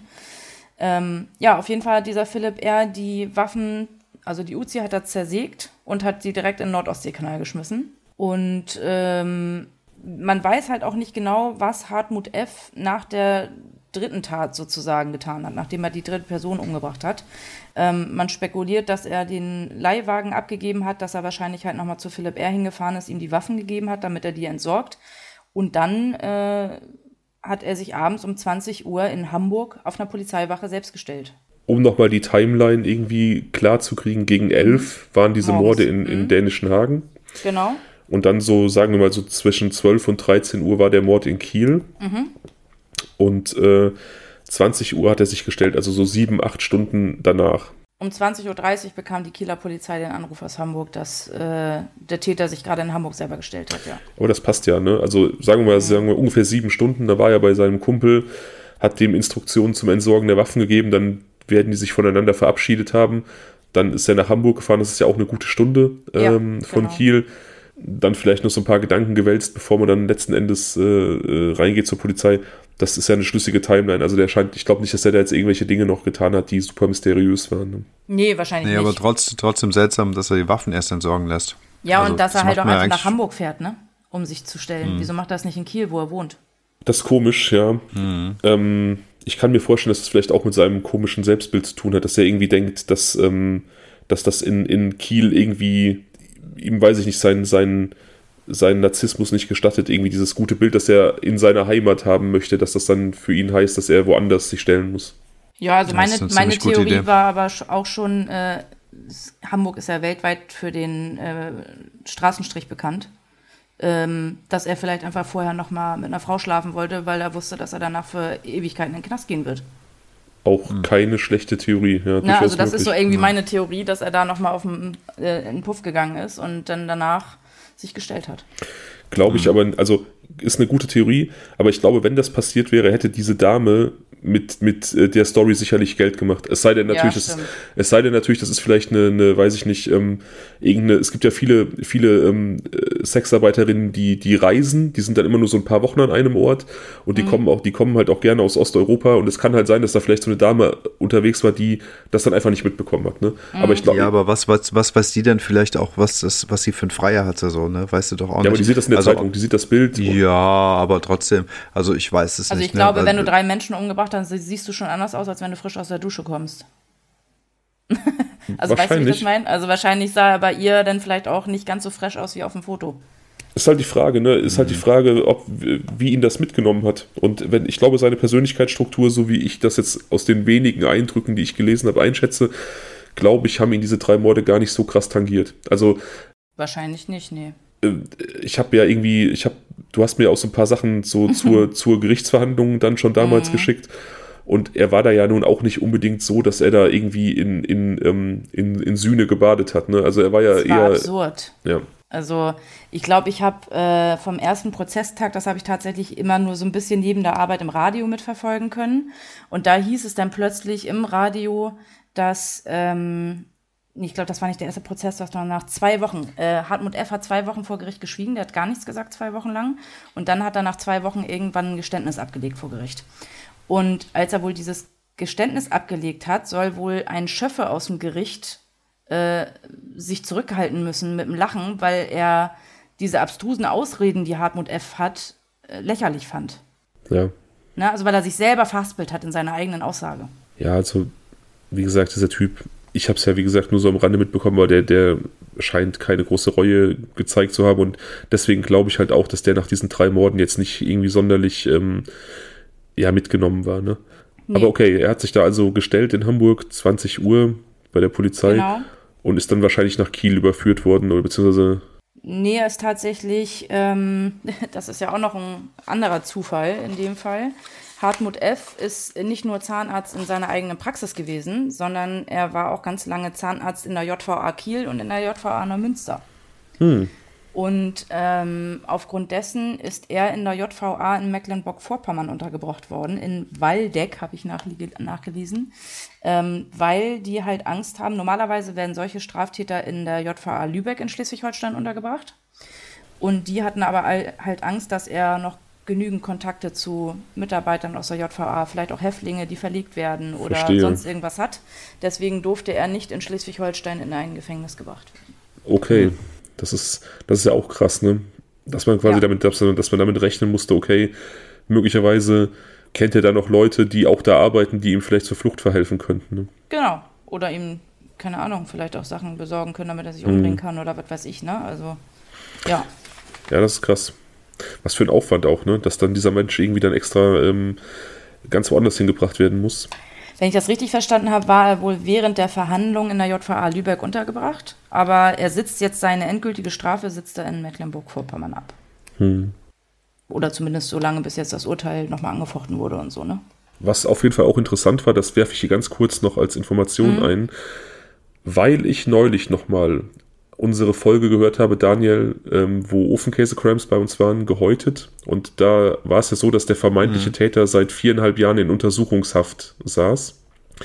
Und wir uns gefragt hatten, ja. ist, da, ist das überhaupt möglich? Könnte in, in, Deutschland sowas passieren, dass jemand so lange Zeit in Untersuchungshaft sitzt, ohne dass es zu, einem, äh, zu einer Anklage kommt? Und im, ich habe jetzt im Falle dieses ja. Falles heute noch gelesen, weil ich heute so ein bisschen quer gelesen habe, ähm, dass es fast nicht zur Anklage gekommen wäre, also dass dieser der Zahnarzt fast auf freien Fuß gekommen wäre, weil die Polizei sehr viel Zeit hat verstreichen lassen bei den Ermittlungen. Und in Deutschland ist es so, bei einer Mordanklage müssen zwischen Inhaftierung in U-Haft und Anklageerhebung maximal sechs Monate vergehen. Also innerhalb von einem halben Jahr muss Anklage erhoben sein, sonst kann das als Formfehler gewertet werden und du kommst auf freien Fuß. Mhm. Also diese, diese viereinhalb Jahre, wie ähm, Robert Janczewski ausgehäutet, ähm, kann man in Deutschland, könnte man nicht in Untersuchungshaft sitzen, um das nee, nochmal abzuschließen. Kann ich mir auch nicht vorstellen. Mhm. Konnte ich mir auch nicht vorstellen, aber ich, ich wusste es halt nicht genau und habe es dann halt durch Zufall heute gelesen. Ja. Hm. Ja, genau. Okay. Und im Endeffekt ist er halt äh, jetzt am 4. April zu einer lebenslangen Freiheitsstrafe äh, mit anschließender Sicherheitsverwahrung verurteilt worden, also mit besonderer Schwere der Schuld. Also volles, ja, volles Programm. Und, also. Ähm, genau, die Verteidigung hatte halt Totschlag gefordert und die haben jetzt halt äh, Widerspruch ein oder Revision eingelegt, heißt es ja so schön. Was halt aber wirklich fies ist, ist, dass die 70.000 Euro, was ja eigentlich auch ein Witz ist bei drei Opfern, ähm, 70.000 Euro äh, Schmerzensgeld ähm, werden erst ausgezahlt, wenn das Urteil rechtskräftig ist. Das heißt, die Hinterbliebenen müssen jetzt die Revision noch abwarten, was dabei rauskommt. 70.000 Euro sind ein absoluter Witz, das ist eine Frechheit. Du kannst den Schmerz von diesen, von diesen Menschen ja nicht mit Geld bemessen, ja. So. Nee. Und da, da geht es dann um so Sachen wie, ähm, keine Ahnung, äh, da werden also Sachen berechnet wie, ähm, was sind Beerdigungskosten, vielleicht auch irgendwelche Verdienstausfälle und sowas, ne? Das ist dann irgendeine hochbürokratische Rechnung, die da stattfindet und dann kommen jetzt in dem Fall 70.000 Euro raus. Das macht für uns jetzt keinen Sinn. Ähm, aber es ist natürlich wirklich auch ein Schlag ins Gesicht dann für die Leute, dass das dann wirklich erst ausgezahlt wird, wenn das Urteil rechtskräftig ist. Und das kann dann ja sich noch ziehen. Ne? Genau, es dauert einige Jahre, es wird ja, äh, einige Monate, das wird ja jetzt vom BGH erstmal geprüft, ne? Das Ja. kann ewig dauern. Ja, und wie gesagt, aber es ist, ein Witz, das ist eine Witzstrategie von der Verteidigung, da auf, auf Totschlag zu plädieren. Ähm, so, der Tatort wurde ausspioniert im, im Endeffekt schon Tage vorher offensichtlich und es wurde einfach eine, eine, eine Kriegswaffe mitgenommen zu dieser Begegnung. Also der wollte ja nicht mit ihr sprechen es ist irgendwie eskaliert. Also es war sein Ziel, da zu töten, das kann man ja sagen. Und Ja, und er ist ja auch angeklagt, also seine Anklage lautete ja dreifacher heimtürkischer Mord aus niedrigen Beweggründen.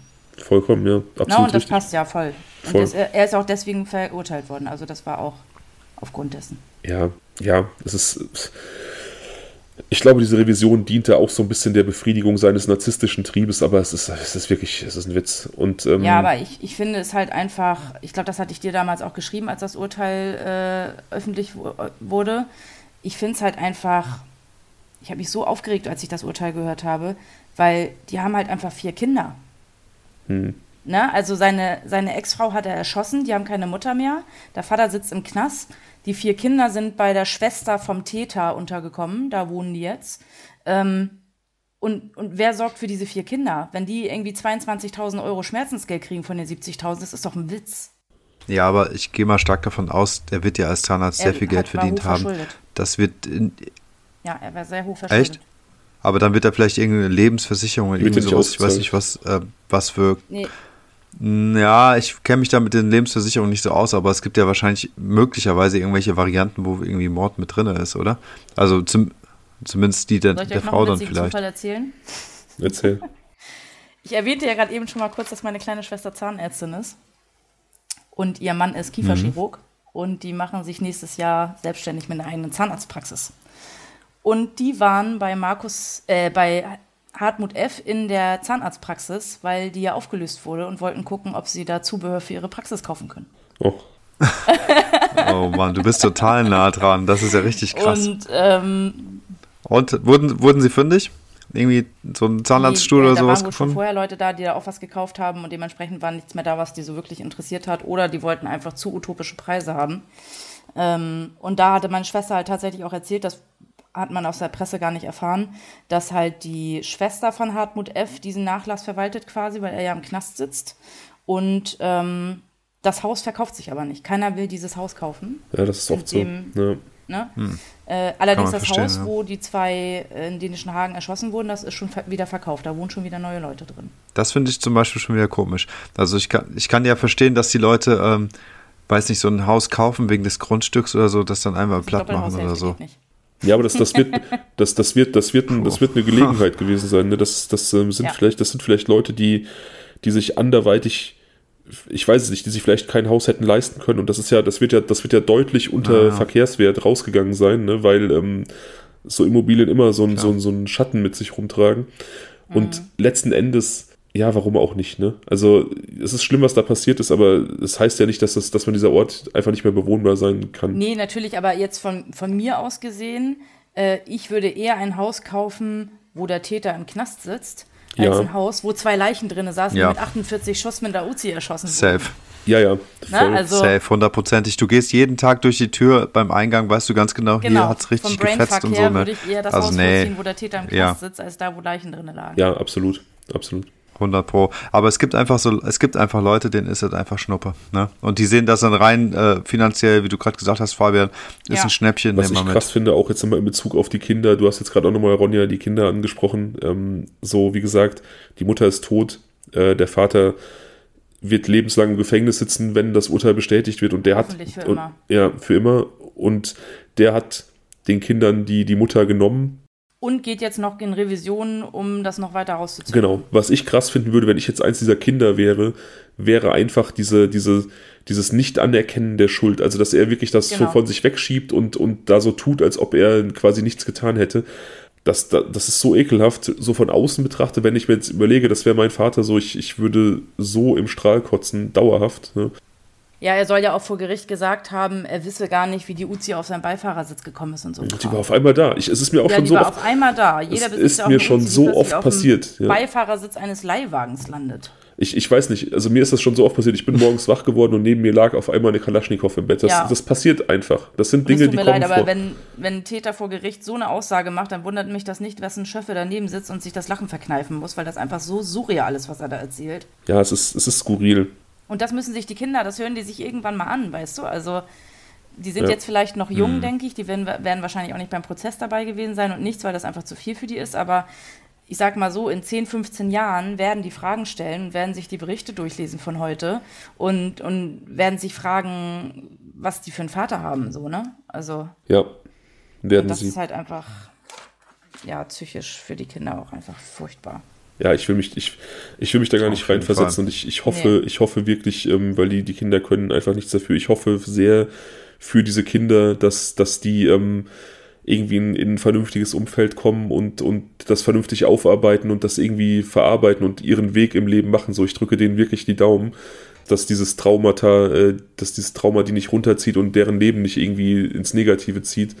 Äh, hoffe ich wirklich sehr. Aber das ist, wie gesagt, ich glaube, dass es auch für die Aufarbeitung einfach besser wäre, wenn man da dann später mit dem Vater vielleicht mal irgendwann offen drüber sprechen kann und ehrlich und auch erwarten kann, dass man Antworten bekommt, konsequent. Aber das wird ja auch nicht möglich sein, ne? Also ich meine, die werden ja jetzt bei der Tante groß, also bei der Schwester ihres Vaters. Und ähm, das wahrscheinlich werden sie schon zu Hause auch darüber sprechen. Ne? Also der Kontakt ist da, die sind jetzt nicht in einem Pflegeheim und komplett weg. Muss man sich auch mal vor Augen führen. Ne? Die sind also quasi immer Noch sehr nah an der Herkunfts an, an Ja. der Herkunftsfamilie Ja. ihres Vaters so, ne? Also jetzt ist wäre natürlich auch spannend herauszufinden, wie die vielleicht finanziell dastehen oder so, weil mal eben vier Kinder Und hat selber zwei. äh, zu dazu Ja. ja. also sechs Kinder insgesamt zu ernähren, das ist natürlich total heftig, ne? Ähm, das muss man sich erstmal leisten können. Krass. Aber es wird tatsächlich auch, ähm, um noch mal kurz, das war ja das, was du vorhin, glaube ich, auch mal kurz angeschnitten hattest, äh, Daniel. Ähm, das war tatsächlich auch mit eines der Gründe seiner Tat, ne? Dieses, diese Anerkennung von außen, äh, dass er jetzt Angst hatte, dass Mhm. diese Anerkennung flöten geht, dadurch, dass alle mitkriegen, dass die Frau sich getrennt hat, dass sie auch nicht mehr im Westen sie wohnt, äh, dass sie einen neuen Partner hat, dass die Kinder, glaube ich, auch mit nach dänischen Hagen gezogen sind oder so. Irgendwas war da, glaube ich. Ähm, also er hat ja quasi, seine ganze Fassade ist ja in, in sich zusammengebrochen. Und das war für ihn wohl mit der ausschlaggebende Punkt, diese Tat zu, zu vollziehen. So, ne? Und das muss man sich einfach mal, Mhm. also, Ja, aber ich, ich, ich es, es ist halt einfach äh, in letzter Konsequenz nicht verständlich. Ne? Ich meine, wir sind in Nee. der, wir leben in einer, in einer Zeit, wo, wo Scheidung einfach auch nichts Gang Schlimmes und gäbe ka- ist. Gang und gäbe ist, genau, nichts, äh, kein, kein, kein, äh, nichts Großes mehr ist. Seine Reputation, sein Ruf ist doch durch diesen Mord viel eher geschädigt, als Ja. dadurch, dass er der verlassene Ehemann ist. Ne? Ja, das, das, das Ja. meinte ich ja eben, ne? Genau das, also Ja, oder er meinte auch in der Verhandlung so, als es um ähm, die Gewalttaten vor der Tat ging, ne? als er ihr da ins Gesicht geschlagen hat und den Kopf eingetreten hat und so. Da meinte er auch wohl auch völlig entsetzt vor Gericht, er möchte nochmal klarstellen, er hätte seiner Frau nie mit der Faust ins Gesicht geschlagen. Entschuldigung, erstens, woher hat sie das gebrochene Nasenbein, wenn du ihr nicht ins Gesicht geschlagen hast? Oder selbst wenn nicht, dann hast du sie spätestens, als sie am Boden lag und du auf sie eingetreten hast, hast du vielleicht auch mit dem Schuh ihr ins Gesicht getreten. Das ist ja dann im Endeffekt egal. Gebrochene Nase ist gebrochene Nase. Also, ne, äh, Gewalttat ist Gewalttat.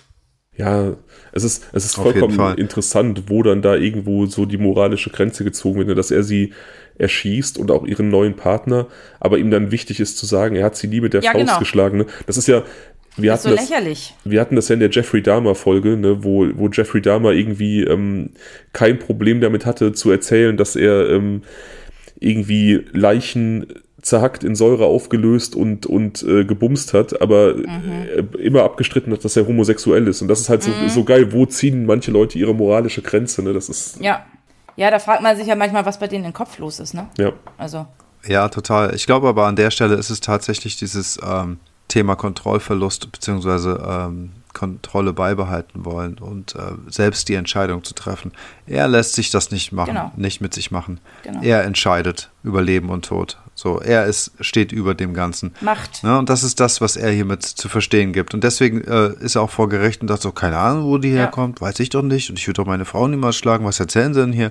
Ne, also, er ist so intelligent, aber so narzisstisch und so machtsüchtig, ähm, dass er das äh, einfach über alles stellt und auch über das Schicksal mhm. seiner Kinder. Ne? Also das ist ja auch das Ding. Also an welcher Stelle kamen denn mhm. die Kinder bitte? Da hat er auch zu, gar nicht drüber äh, nachgedacht. So in seinen Kopf. Mhm. Null, null. Weil er hätte doch, er wäre doch einfach, er, hat, er hätte breitbrustig da rausgehen können und sagen können, hey, pass mal auf, ich wurde von einer Frau verlassen. Von mir aus, mit dem Job, äh, mit, dem, mit dem Beruf findet er überall einen Job hätte er sonst, sonst wohin gehen können, weiß ich nicht was. Ne? Ähm, der hätte sich darum kümmern können, dass es den Kindern gut geht und dass, dass er einfach mit einem stabilen Ruf aus der Sache rausgeht. Und ähm, aber all das war ihm gar nicht wichtig. Ich glaube, hier ging es wirklich nur um dieses Thema Ehrgefühl und ähm, Machtentzug und äh, quasi das Wiederherstellen seiner ja. Wahrheit. Ja, und man muss ja auch noch dazu sagen, dass ja auch die anderen Opfer, ne? Also äh, Tobias H. hatte zwei Kinder und äh, der Carsten B., der Elektriker, der getötet wurde, hatte, wenn ich das richtig rausgefunden hatte, auch zwei Kinder. Ne? Aber die waren schon in etwas älterem Alter anscheinend. Und also es sind ja nicht nur die vier Kinder von den beiden, nee, nee. Ne, die jetzt quasi ja alleine sind, sondern es hängt ja noch ein ganz anderer Rattenschwanz ja. da noch mit dran. Ne? Ja, das tut's ja immer. Ne? Ich meine, klar, ja. jetzt, wir, wir, wir sprechen jetzt von direkten Familien, aber es ist ja, mhm. wenn du einen Menschen tötest, ähm, dann, dann hast du ja nicht nur diesen Menschen getötet, du hast, wie gesagt, äh, unter Umständen die nähere Familie ins Unglück gestürzt, da sind Freunde, da sind Bekannte, ne, das, das ist, äh, da fehlt einfach auf einmal ein Mensch, der, der irgendwie einen gewissen Raum eingenommen hat im Leben von diversen Menschen. Ne?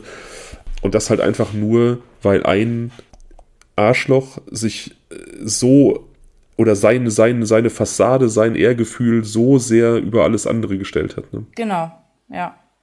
Ja, und man darf nicht vergessen, Hannah äh, F. war ja auch erst 43, ne? Also dementsprechend werden die Kinder wahrscheinlich auch noch nicht so alt sein denke ich jetzt mal.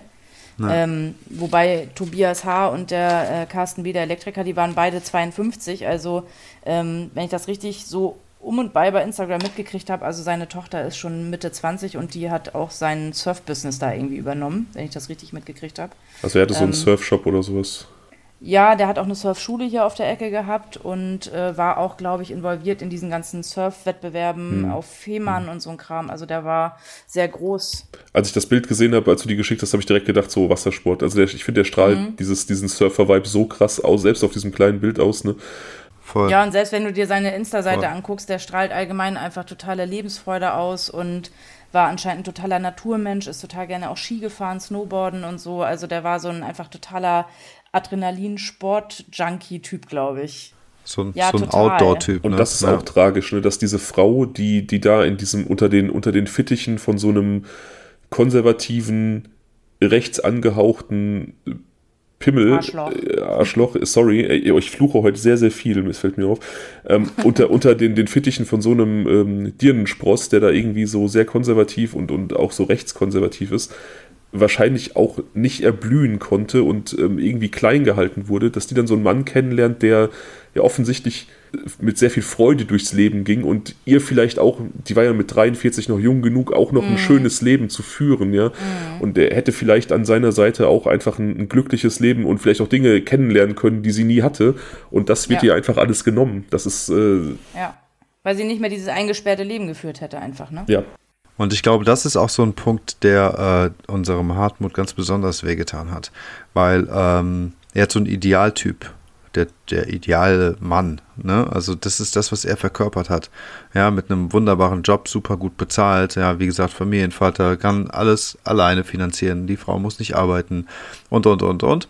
Und dann auf der anderen Seite hast du so einen kleinen, äh, jung gebliebenen Hipster in seinen Augen mit einem wahrscheinlich nicht richtigen Job in seinen Augen. Er. Und ähm, der auch noch älter war als er. Also ich kann mir durchaus vorstellen, dass das so richtig Voll. am Ego gekratzt Voll. hat. Ja. ja. Und aber das ist auch so eine Sache mit dem, mit dem, mit den Kindern. Ihr habt eben gesagt, er hat ja offensichtlich nicht an die Kinder gedacht, als er diese Tat begangen hat. Auch da würde ich, ich habe ja eben schon in, in, in Frage gestellt, inwieweit er seine Frau geliebt hat oder in, ob die nicht einfach nur Mittel zum Zweck war, insofern, dass er dieses Bild aufbauen wollte nach außen. Und ich würde das fast auch auf die Kinder übertragen wollen. Also, dass das vielleicht auch einfach dazugehörte. Man hat halt Kinder, ja. Äh, ein guter deutscher Mann ja. hat halt auch mehrere Kinder, aber, aber letzten Endes, genau, genau aber letzten Endes ist das halt so, auch ja. nur ähm, äh, zum Aufrechterhalten der Fassade gewesen, weil jemand, der, der liebt und der auch seine Kinder liebt, der handelt nicht so, der, der tut das nicht so, ne, das ist, äh, ja. Ja, er soll auch in einem Interview gesagt Ja, genau. haben, irgendwie nachträglich, dass er auch immer gerne noch mehr Kinder gehabt hätte.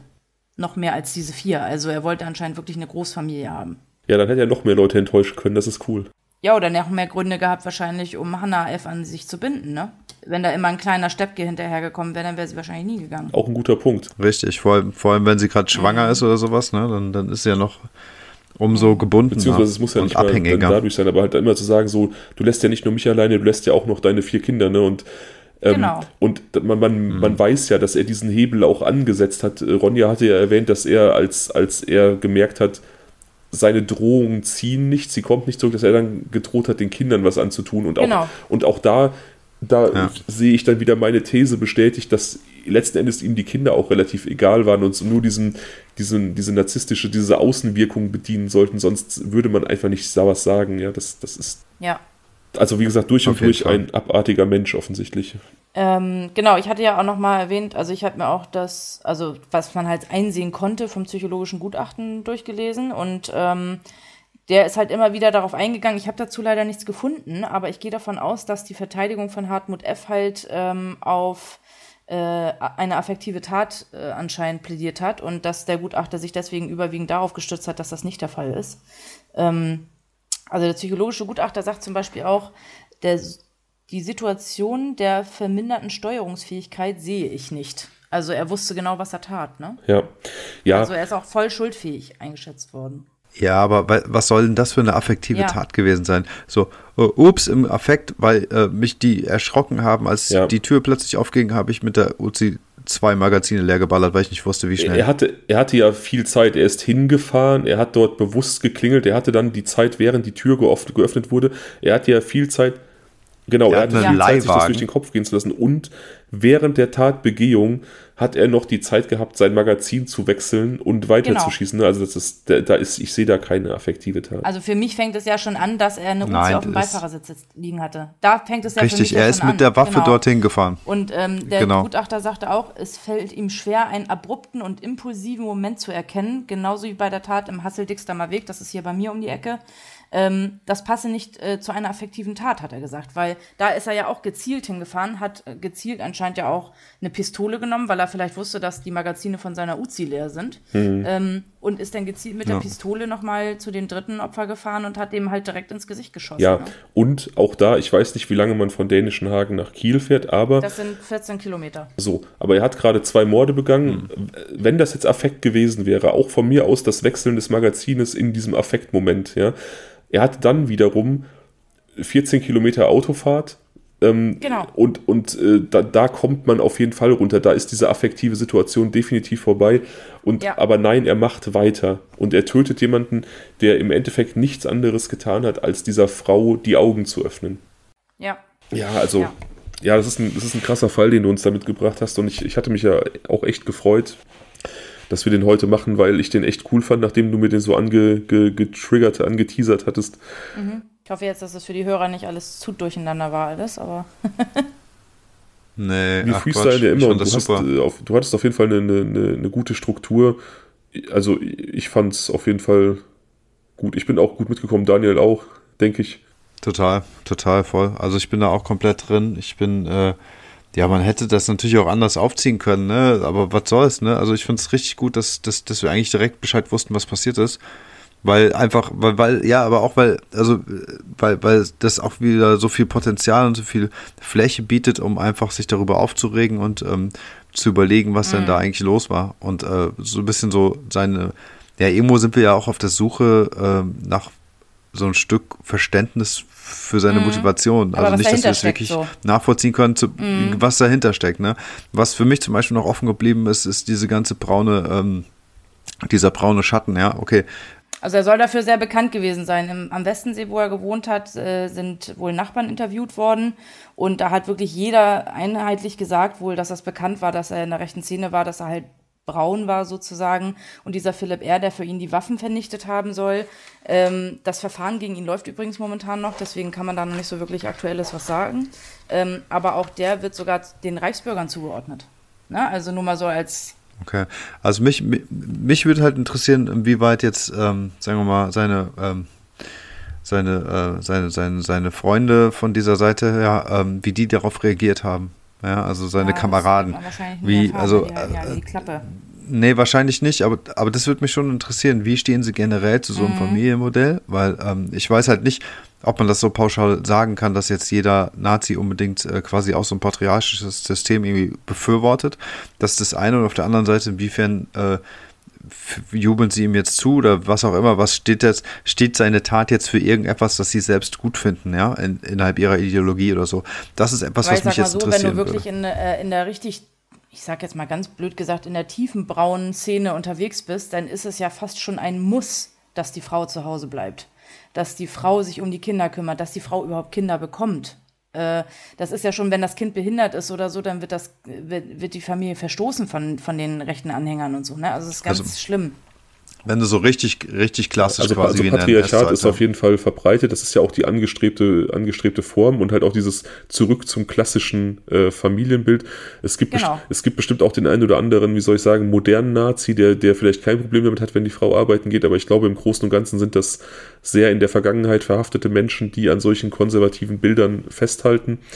Ähm, insofern wird da zumindest sowas wie Verständnis sein für seine Tat, denke ich. Aber ich, ja. ich glaube, weil du ja gesagt hast, du weißt nicht, inwieweit das irgendwie was mit dem Fall zu tun hatte. Ja, man weiß auch bis heute nicht, wo er die Uzi her hatte. Also, ne, das sind auch alles so Sachen. Ich wollte gerade darauf hinaus, ich, ich kann mir vorstellen, dass da zum einen mal die Quellen sind für irgendwelche Waffen, die er be bekommen hat. Und ich kann mir auch vorstellen, dass das die Tat auch insofern begünstigt hat, als dass ähm, man kann ja durchaus sagen, dass Nazis doch ein sehr, wie soll ich sagen, schlechtes, ein sehr krankes, ein sehr radikales äh, Menschenbild haben und auch ein sehr menschenverachtendes äh, Lebensbild haben. Ja, und ich glaube, ja, und ich glaube, wenn du dich in so einem Kreis bewegst und äh, da mit solchen Gewaltfantasien, Allmachtsfantasien und irgendwelchen ähm, Hass und Abwertungen unterwegs bist, dann ähm, die pushen sich ja gegenseitig. Genau, und dann, dann wir sind zu Gewalttaten, glaube ich, irgendwo kommen die von selber. Oder, oder sind die wahrscheinlicher, als wenn du jetzt, ja. wenn der jetzt ein Hippie gewesen wäre oder was weiß ich was, ne? Ja, das ist richtig, aber die richten sich halt nicht unbedingt immer gegen nee, nee. die eigene Familie, sondern man würde ja eher meinen, dass es dann gegen irgendwie Leute mit Migrationshintergrund oder sowas. Ja, ähm, aber ich glaube, man kann das ganz vorkommt. gut vergleichen. Zum Beispiel, wenn, ich, ich, weiß ja nicht, ob du Menschen kanntest oder kennst, die mal in der rechten Szene unterwegs waren, aber es ist ja ähnlich wie bei Hooligans oder allen anderen Gruppierungen, sag ich jetzt mal. Wenn du da als Einzelner zum Beispiel austreten willst, dann hast du echt ein Problem. Und jetzt überleg mhm. mal, da wollte Hannah naja, F. wollte mit ihren Kindern aus diesen Kreisen komplett raus. Ja. Ne? Also der wird ja Zuspruch gekriegt haben von seinen Kreisen, dass das richtig ist, als er da irgendwie im Hinterkopf hat wahrscheinlich. Die haben ja alle ein narzisstisches Problem, die äh, Leute. Also auf jeden Fall kann ich, kann ich total gut verstehen, dass der äh, Tobias H. Äh, komplett Feindbild ja. für ja. diese Kreise war. Also das mit, mit diesem Lebensstil, mit, diesem, mit dieser Art so rumzulaufen, gerade in dem Alter mit Cap und dies und jung und, und, und modern, oder jung geblieben zumindest, das passt genau. ja gar nicht daran. Ja, und Menschenverachtung ist halt Menschenverachtung. Das muss sich ja nicht unbedingt gegen Migranten richten, das richtet sich dann halt auch gegen Leute, die in Anführungsstrichen die Ehre beschmutzen, ja, so, und es ist dann halt einfach so, in dem Fall halt die Frau, die wegläuft und der, der Typ, der die Frau wegnimmt, in Anführungsstrichen, ne, das kann man sich ja alles irgendwie schönreden. Das sind halt, das sind halt einfach Menschen mit einem, mit einem ganz, ganz beschissenen Weltbild. So, und da kann man sich alles schönreden. Mhm. Ja, ja, voll. Auf jeden Fall sehr, sehr geil. Du hast das mega gemacht, fand ich. Ich will ganz kurz noch ja, sagen, für auch. andere ZuhörerInnen, die, die jetzt hier zuhören und die Bock drauf haben, ihr müsst das nicht so machen, ihr könnt das machen, wie ihr möchtet. Wir sind für alles offen. Es gibt hier keine einheitliche äh, Lösung. Ne? Ihr könnt einfach das so einbringen, wie ihr wollt. Also wir sind da für alles offen. Aber Ronja hat es auf jeden Fall richtig geil gemacht. So fürs erste Mal. Ähm, ja, ich glaube, ich war vor unseren ersten Aufnahmen äh, nervöser als du. Du hast das äh, wie, so ein, wie so ein alter Hase durchgezogen hier. Ja, echt, ne? Voll easy die ganze Zeit hier so am, am, am am Erzählen. Und ich sag vorher, ich sag vorher cool, noch so, ja, wenn du dich mal verhaspelst oder mal hängen bleibst, so kann ich alles rausschneiden. So ist nicht einmal passiert. Ich muss gar nichts schneiden, ist perfekt. Ich bin Ja, gespannt, wie so. nachher die geschnittene Version sich anhört. Blicke mal mit einem Auge auf meine Instagram-Umfrage, um zu gucken, was Daniel uns gleich für eine Was wäre wenn Frage stellt. Option Ich bin B sehr gespannt. ist wieder gewählt worden. Es ist wieder B. Leute, nebenbei, ne, ihr müsst nicht immer B drücken, ihr Ist- könnt was anderes ist auch cool. Witzigerweise habe ich auch B Ja, gedrückt. ist auch cool. Ich hätte, ich hätte in dem Fall A oder C cooler gefunden, aber Jetzt auch B ich ist gespannt. ziemlich gut. Ja, alright. ja, Sollen wir loslegen, ja? Jetzt müsst ihr irgendwie so ein, du- du- du- du- du- irgendwie so ein Trommelgeräusch oder sowas einblenden. Ja. Fabian, kannst du das bitte in der Post-Production einblenden?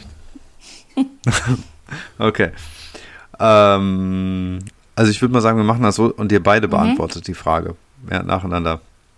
Ronja, ich fange mal mit Ja, dir an. Ist das in Ordnung? Ja. Ja. Ronja, was wäre, wenn du dir eine Superkraft aussuchen dürftest? Uh, da habe ich, da weiß ich sofort eine Antwort. Den äh, Unsichtbar-Umhang von Harry Potter. Das, Das äh, ist ich cool. habe immer gesagt, wenn ich eine Superkraft hätte, entweder Beam oder der, der Unsichtbar-Umhang von Harry Potter. Also mit Beamen kriegst du mich auf jeden Fall. Ich hätte voll Ja, gerne also wie Beamer. geil wäre das, wär wenn du einfach weltweit. Aber der Unsichtbar-Umhang ist auch geil, weil du einfach Mega. Mäuschen spielen könntest und Gespräche mitkriegen würdest, die keiner, wo keiner denkt, dass du zuhörst. Das, das wäre mega. Ich muss sagen, mit dem, mit dem Beamer, also ich habe ich hab so ein Talent für äh, unüberlegte, dumme Aktionen, würde ich mal sagen. Und mir wird es hundertprozentig passieren, dass ich mich irgendwie so auf den Mount Everest beam und dann merke, dass ich irgendwie, keine Ahnung. In Schlafklamotten stehst oder so. Ja, nee, das nicht, sondern dass ich mit dem Druck nicht klarkomme und dann irgendwie, keine Ahnung, abnippel oder so. Ja, ja, irgendwie sowas bescheuert, das wird mir auf jeden Fall passieren. Deswegen, also dann vielleicht auch lieber den Unsichtbar-Umhang. Fände ich auf jeden Fall cool. Ich weiß gar nicht, was ich machen würde mit einem Unsichtbar. Auch manchmal nicht. in so bestimmten Situationen einfach mal kurz den Umhang rüber machen und weg ist man. Ja, ganz gut. das ist schon cool. Also auf der Arbeit, wenn wieder alle was von einem wollen, kurz. Ne, so. nee, ähm, Oder, oder in einem Streitgespräch mit einem Partner, statt die Tür zuzumachen, hinter sich verschwindet man einfach mal kurz. Ja, oder du ziehst ihn beim Autofahren an und guckst, was passiert. Das wäre auch richtig lustig, die Gesichter von den anderen zu sehen. Voll. Ja. boah, was würde ich machen? Fliegen können ist cool. Beamen ist natürlich Ja, cool, voll. aber halt auch so Zeitreisen können wäre eine, also wenn das jetzt noch unter Superkräfte zählt. Aber ich glaube, Beamen ist doch fast noch geiler als Fliegen, weißt du, weil du kommst ja trotzdem an dein Ziel, aber musst nicht durch die Kälte oder so durch. Ja, aber, aber, also ich weiß schon, wie du meinst, Fabian, weil so Fliegen, das ist dieses Gefühl der Freiheit und das ist, glaube ich, Ähm, ja, ja, aber wie gesagt, das so, ist so auch geil. oder Zeitreisen, das wäre richtig geil. Oder ähm, einfach so Krankheiten heilen können. Ich würde so durch die Gegend laufen Boah, und, ja. und einfach Leute glücklich machen, indem ich die angucke und die haben auf einmal, weiß ich nicht, keinen kein, kein Krebs mehr, keine, weiß ich nicht, Prostata-Beschwerden, sondern irgendwie läuft wieder. Hätte ich, also es, es würde mir Spaß machen, Menschen glücklich zu machen, mit, mit, indem ich denen Gesundheit schenke. Aber ähm, ich glaube so, die, wenn ich wirklich frei wählen könnte, dann wäre es, glaube ich, so Zeitreisen. Ähm, weil ich einfach so, weil ich so viel Interesse habe an, an so verschiedenen Epochen und ich einfach so viel sehen wollen würde, um einfach zu wissen, ob dieses Bild, was wir haben von bestimmten Bereichen de- oder bestimmten Epochen der Welt, ob das wirklich akkurat ist. So. Kann ich total nachvollziehen. Ähm, ich finde, ich finde es sehr selbstlos zu sagen, dass meine Superkraft daran bestünde, irgendwie Leute zu heilen. Habe ich so noch nie gehört. Finde ich aber irgendwie mega. Das ist, ähm, gibt es irgendeinen Superheld, ich meine, du kennst dich damit, glaube ich, ganz gut aus, Fabian, der sowas Nee, kann? Nicht, aber, nee, ne? ähm, man muss ja, man muss ja, wenn wir jetzt hier von Superkräften sprechen, müssen wir uns ja nicht an irgendwelchen Marvel-Helden orientieren und ähm, Aber das ist halt das, was die meisten direkt im Kopf Ja, haben. ja, auf jeden Fall. Aber der, der, weiß ich nicht, der, der Heilermann wäre auf jeden Fall einer der geilsten Superhelden ever. Ne? Und ähm, ich meine, ich habe ja äh, den einen oder anderen Menschen äh, in meinem Leben gesehen, der durch schwere Krankheiten äh, hindurchgegangen ist oder auch daran gestorben ist. Und ähm, was hätte ich dafür gegeben, um irgendwie mit einem Schnipsen denen ihren Schmerz nehmen zu können? Ich bin selbst chronisch krank, ich weiß, wovon du redest. Okay. Also von daher, das wäre schon geil, wenn das Leute könnten. Und das nicht unbedingt die Mega. heiligen Männer in Weiß machen müssten, die da meistens eh keine Ahnung von haben. Und ich finde manchmal, ich finde manchmal ist das ja so, dass man, dass man so durch die, durch die Stadt geht, durch den, äh, durch seinen Alltag und man sieht irgendwie Menschen, die man gar nicht kennt und irgendwie so aus irgendeinem, aus irgendeinem Grund irgendwie lächelt man die an und die, man merkt, dass die voll glücklich sind, weil ihnen jemand anlächelt, weil alle sonst immer mit, Ja. so, einer, mit so einer scheiß Fresse durch die Gegend laufen. Ja, Und, voll. und allein diese kleine Geste des, des, des ähm, unerwarteten Anlächelns macht die schon glücklich. Ja. Und ich denke mir, wie geil wäre das, wie glücklich würde das dann jemanden, weiß ich, der im Rollstuhl sitzt, machen, wenn ich vorbeilaufe und äh, zwinker den Der kurz könnte an. plötzlich Ja, laufen so, oder ne? so. Ja. Mega. Es gibt auch ein anderes Podcast-Format, allerdings kein True Crime, und der stellt immer am Ende die Frage an seinen Gast, den er interviewt hat, wenn du eine Pille erfinden könntest, die irgendwas bewirkt, das darfst du selber bestimmen, was, was wäre das dann? Das finde ich auch total, die Antworten sind auch so unterschiedlich. Der eine sagt, äh, ich würde wollen, dass jeder irgendwie geliebt wird oder ich möchte auch irgendwie, dass die Pille jeden heilt, der schwer krank ist. Also Das, das, aber das ist auch eine richtig gute Antwort. Ich, mein erster Gedanke war jetzt auch, ich würde eine Pille erfinden wollen, die irgendwie, weiß ich nicht, Krebs heilt, ne? weil das halt so, Ja. so, so die Geisel der Menschheit ist. Aber Ja. eine Pille, dass jeder geliebt wird, ist halt so krass, weil ich glaube, das so das fundamentalste Grundbedürfnis ist. Ja. Äh, Und, und ähm, ich glaube, das Gefühl, geliebt zu werden, also dieses Glücklichsein, auch wiederum zu einer bestimmten Gesundheit führt. Weil ich glaube, nur ein, ich glaube, nur ein glücklicher Mensch kann ein gesunder Mensch sein. ja, oder hat dann auch die Kraft an sich zu arbeiten, um vielleicht, Genau das meine ich. vielleicht nicht voll gesund zu werden, aber zumindest näher in die Richtung zu kommen. Ne? Ja, oder der, der, der, Mensch, der Körper hat ja auch gewisse Selbstheilungskräfte und ich glaube, die können nur wirken, wenn der Körper in Balance ist und dazu gehört eben emotionale Glücklichkeit. Ne? Ja, definitiv. Das ist auf jeden Fall, das ist eine richtig, richtig geile Antwort auf diese Frage Ja. mit der Pille, Ja, tatsächlich. Finde ich auch total. Daniel, Liebe für alle. Voll. Liebe, für alle, ja. Daniel, was wäre, wenn du dir eine Superkraft auswählen könntest? Ah ja, weißt du, jetzt kann ich auch nicht mehr irgendwie mit Fliegen Und auch oder nicht so um mit die dem Ecke Beamer und kommen. auch nicht ne? mit dem Umhang. Das ist ja auch. Nee. Boah. Also erstmal, okay, ich trenne mich jetzt mal von all diesen tollen, schönen Gedanken, weil das ist es. Ich muss da jetzt ein bisschen, äh, weiß nicht, comic-mäßiger jetzt das Ganze beantworten. Ich finde, ja, also, also ganz ehrlich, nach diesem, nach, nach, nach diesem Gespräch, ja, kann es ja eigentlich nur noch was Soziales und Gutes sein. Aber deswegen, äh, ab- aber weil ich mir selbst die Chance nicht nehmen möchte, mal kurz äh, in so eine in, in so eine Traumwelt einzusteigen, würde ich sagen, ähm, boah, also wäre ich ein klassischer Superheld, wäre es, glaube ich, Fliegen. So, also diese, so, ja, innerhalb dieser normalen Superkräfte, so, weiß nicht, Feuer spucken, Sachen mit irgendwie Winde auslösen können oder irgendwie was mit Eis oder so, dann wäre Fliegen, glaube ich, für mich am coolsten. Und ich finde halt alles, was jetzt so die, äh, das Raum-Zeit-Kontinuum bricht oder so, oder die physischen Kräfte noch mehr, wie jetzt zum Beispiel Beam oder halt eine Zeitreise, finde ich, ist eigentlich nicht mehr so wirklich Superkräfte-like für mein Empfinden. Nichtsdestotrotz, wenn man so weit geht, bin ich dann wiederum eigentlich komplett bei dir, Fabian, zu sagen, ähm, eine Zeitreise, weil das ist ja auch etwas, worüber wir beide schon oft gesprochen haben. Zeitreisen, das sehe ich genauso wie du. Das ist für mich einfach super interessant, egal in welche Richtung. Ja, noch am liebsten noch Ähm, mit dem noch Auto eher in die Richtung in die zurück. Zukunft, oder? Das wäre geil. Marty ja, McFly. ja, das, das wäre geil. Das, ja, äh, ja wäre schon geil. Ich weiß gar nicht, wie man sich so eine Zeitreise vorstellt. Man ist ja wahrscheinlich erstmal in so einer Art Zeitstrudel und dann wird unglaublich schlecht dabei und dann kommt ein helles Licht, man landet und sitzt auf einmal. Kennt ihr den Film Die Besucher? Nee. Ja, so, ne, musst Die du unbedingt gucken, ist so lustig. Ja. Die Besucher, ja, das sind so Ritter, die irgendwie in der jetzigen Zeit landen oder in den 90ern, der Film ist so aus Jean den 90ern, Reno, ja. mit äh, Jean Reno. Super lustigen Kameraeinstellungen und die sind halt einfach nur vulgär und abartig und, und, und landen in so einem sehr vornehmen französischen äh, Umfeld und äh, es ist sehr lustig. Ähm, jedenfalls, äh, ja, wie ist so eine Zeitreise, wo man landet dann irgendwo, ne? Also ich glaube, das wäre einfach super cool. Okay. Eine Zeitreise wäre jetzt alle geil. dabei Ja. sind, bevor wir jetzt hier Schluss machen und den, den, den Laden dicht machen für heute. Wenn ihr Zeitreisen könntet, ein Ort, eine Destination äh, eurer Wahl, also ihr könnt nur zu einem Punkt, Zukunft oder Vergangenheit ist egal, wohin würdet ihr reisen, was würdet ihr unbedingt sehen wollen? Boah. Vor allem jetzt nochmal schön zum, ja, ist ja gleich Schluss und so, jetzt haust du hier nochmal so einen Kracher raus, ey. Aber so, ne, so mal eben. Daniel, du darfst gerne zuerst. Blöd, das blöd, ja. Ja, blöd, dass wir nicht schneiden, ne? Sonst hätte ich jetzt gesagt, drück mal auf Pause, Digga. So ein Mist. Boah, wenn du mich so fragst, also ich glaube, wir haben ja auch schon mal drüber gesprochen, ne? Also dieses ganze Mittelalter, da kann ich Ja, voll ich drauf auch. verzichten, bin ich ganz ehrlich. Das, da hätte ich echt Angst, dass irgendwie so ein Zahnloser um die Ecke kommt und mich irgendwie Wo wir beim Zahnarzt waren, ne? So. Ja, oder mit, oder mit einer Axt irgendwie in, in tausend Teile zerhaut oder so. Ähm, nee, also ich glaube wirklich, Ich find's auch echt schwer. Ich glaube, ich nehme tatsächlich, auch wenn das total bescheuert ist, die Dinos. Ich nehme die Dinos. Ich schwanke Dinos? eigentlich zwischen Jesus, ja, ich schwanke eigentlich zwischen Jesus-Zeit und Dino-Zeit. Weil ich finde, das sind so, so, so krasse Ursprünge, wo wir ganz viel glauben zu wissen oder wie auch immer was, ne? Und ähm, Oh, ich weiß es nicht. Also ich, ich glaube, ich würde die Dinos nehmen, weil ich so voll gerne einfach Kennt mal einen den echten Kinderfilm Dino sehen würde. Der wird mich wahrscheinlich. Ja, da Ja, muss klar, ich natürlich direkt dran denken bei Dinos. Also da sind wir auch, da sind wir auch wieder bei meinem, bei, bei, bei meinem so äh, Händchen für irgendwelche komischen Fauxpas oder so. Hundertprozentig würde ich dann da ankommen und, und irgendwie, keine Ahnung, gerade auf dem Teller eines Tyrannosaurus landen oder so. Ich weiß nicht. Ähm, und schwuppdiwupp war es das. Toll. Habe ich zumindest mal einen T-Rex von innen gesehen. Aber Fabian, meinst du, dass man dann auch aktiv in dieser Zeit lebt oder nur mal kurz dahin reist, um zu Nee, nee. gucken, wie es war? Das, das habe ich jetzt völlig offen gelassen. Also du, das ist mir egal. Du kannst da jetzt nur kurz hinreisen und gucken, du kannst aber auch aktiv da leben. Also dann würde ich, glaube ich, tatsächlich gerne in die Zeit der Hexen zurückreisen.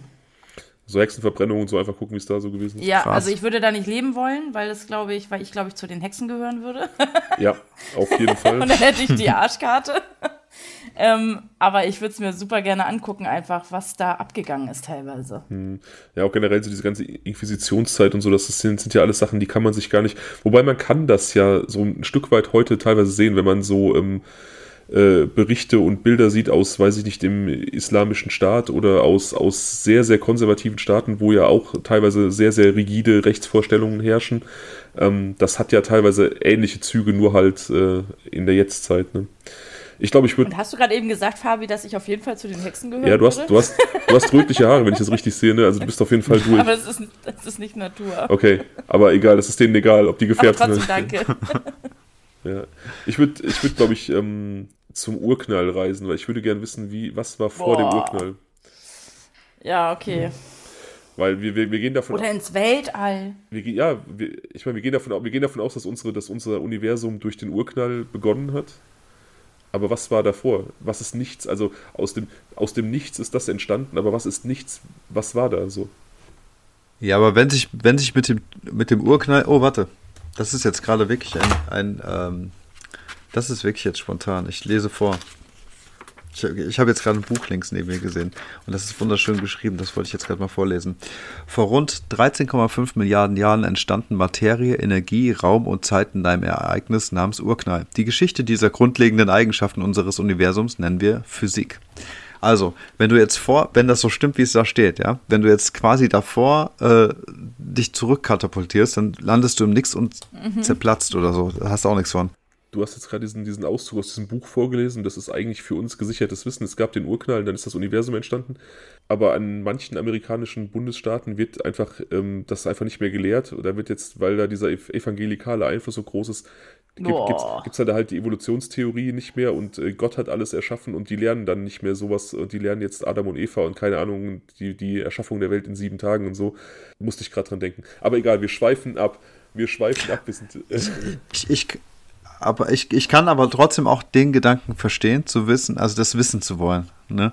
Ähm, ich glaube, ich hätte halt Angst vor den Ja. physischen Auswirkungen. Aber ich finde allgemein die, dann Frage zu beantworten ist einfach unfassbar schwer. Ich würde zum. Beispiel auch super gerne ins Weltall reisen Ja. oder sonst irgendwas. Also Ja. es gibt so viele Sachen. Ja, oder einfach, oder 200 Jahre in die Zukunft, würde ich auch 200 voll Jahre gerne. In Zukunft, was ist, ähm, keine Ahnung, ich, man reist zurück ähm, äh, zu, keine Ahnung, Hitlers Geburt und, und äh, schmeißt die, die Mutter die Treppe runter, wenn die schwanger ist, oder was weiß ich was. ne? Es gibt ja tausend Möglichkeiten. ähm, Ja, oder überleg mal, wenn einfach sich jeder beamen könnte zum Beispiel, dann könnte man auch Schulklassen in äh, die KZ zurückbeamen und denen einfach mal zeigen, was da passiert ist. Vielleicht hätten wir dann weniger rechtes Gedankengut in Deutschland oder so. Ich weiß ja, es nicht. oder weniger, weniger, weniger Verharmlosung Mhm. von dieser Zeit. Das wäre auf jeden genau, Fall. Dass es gar nicht stattgefunden hat und so ein Scheiß. Mhm. Ja, das ist ja ein ganz anderes Thema. Da schweifen wir jetzt hart, aber Ja. da, da, schwillt, Ja, ja. da schwillt mir auch jedes Mal der Kamm, wenn ich Leute höre, die das Ja, abstreiten. ja, aber es gibt, gäbe so viele Möglichkeiten, egal in welche Richtung, auch in, in lehrtechnische Sachen. Ne? Auf jeden Fall.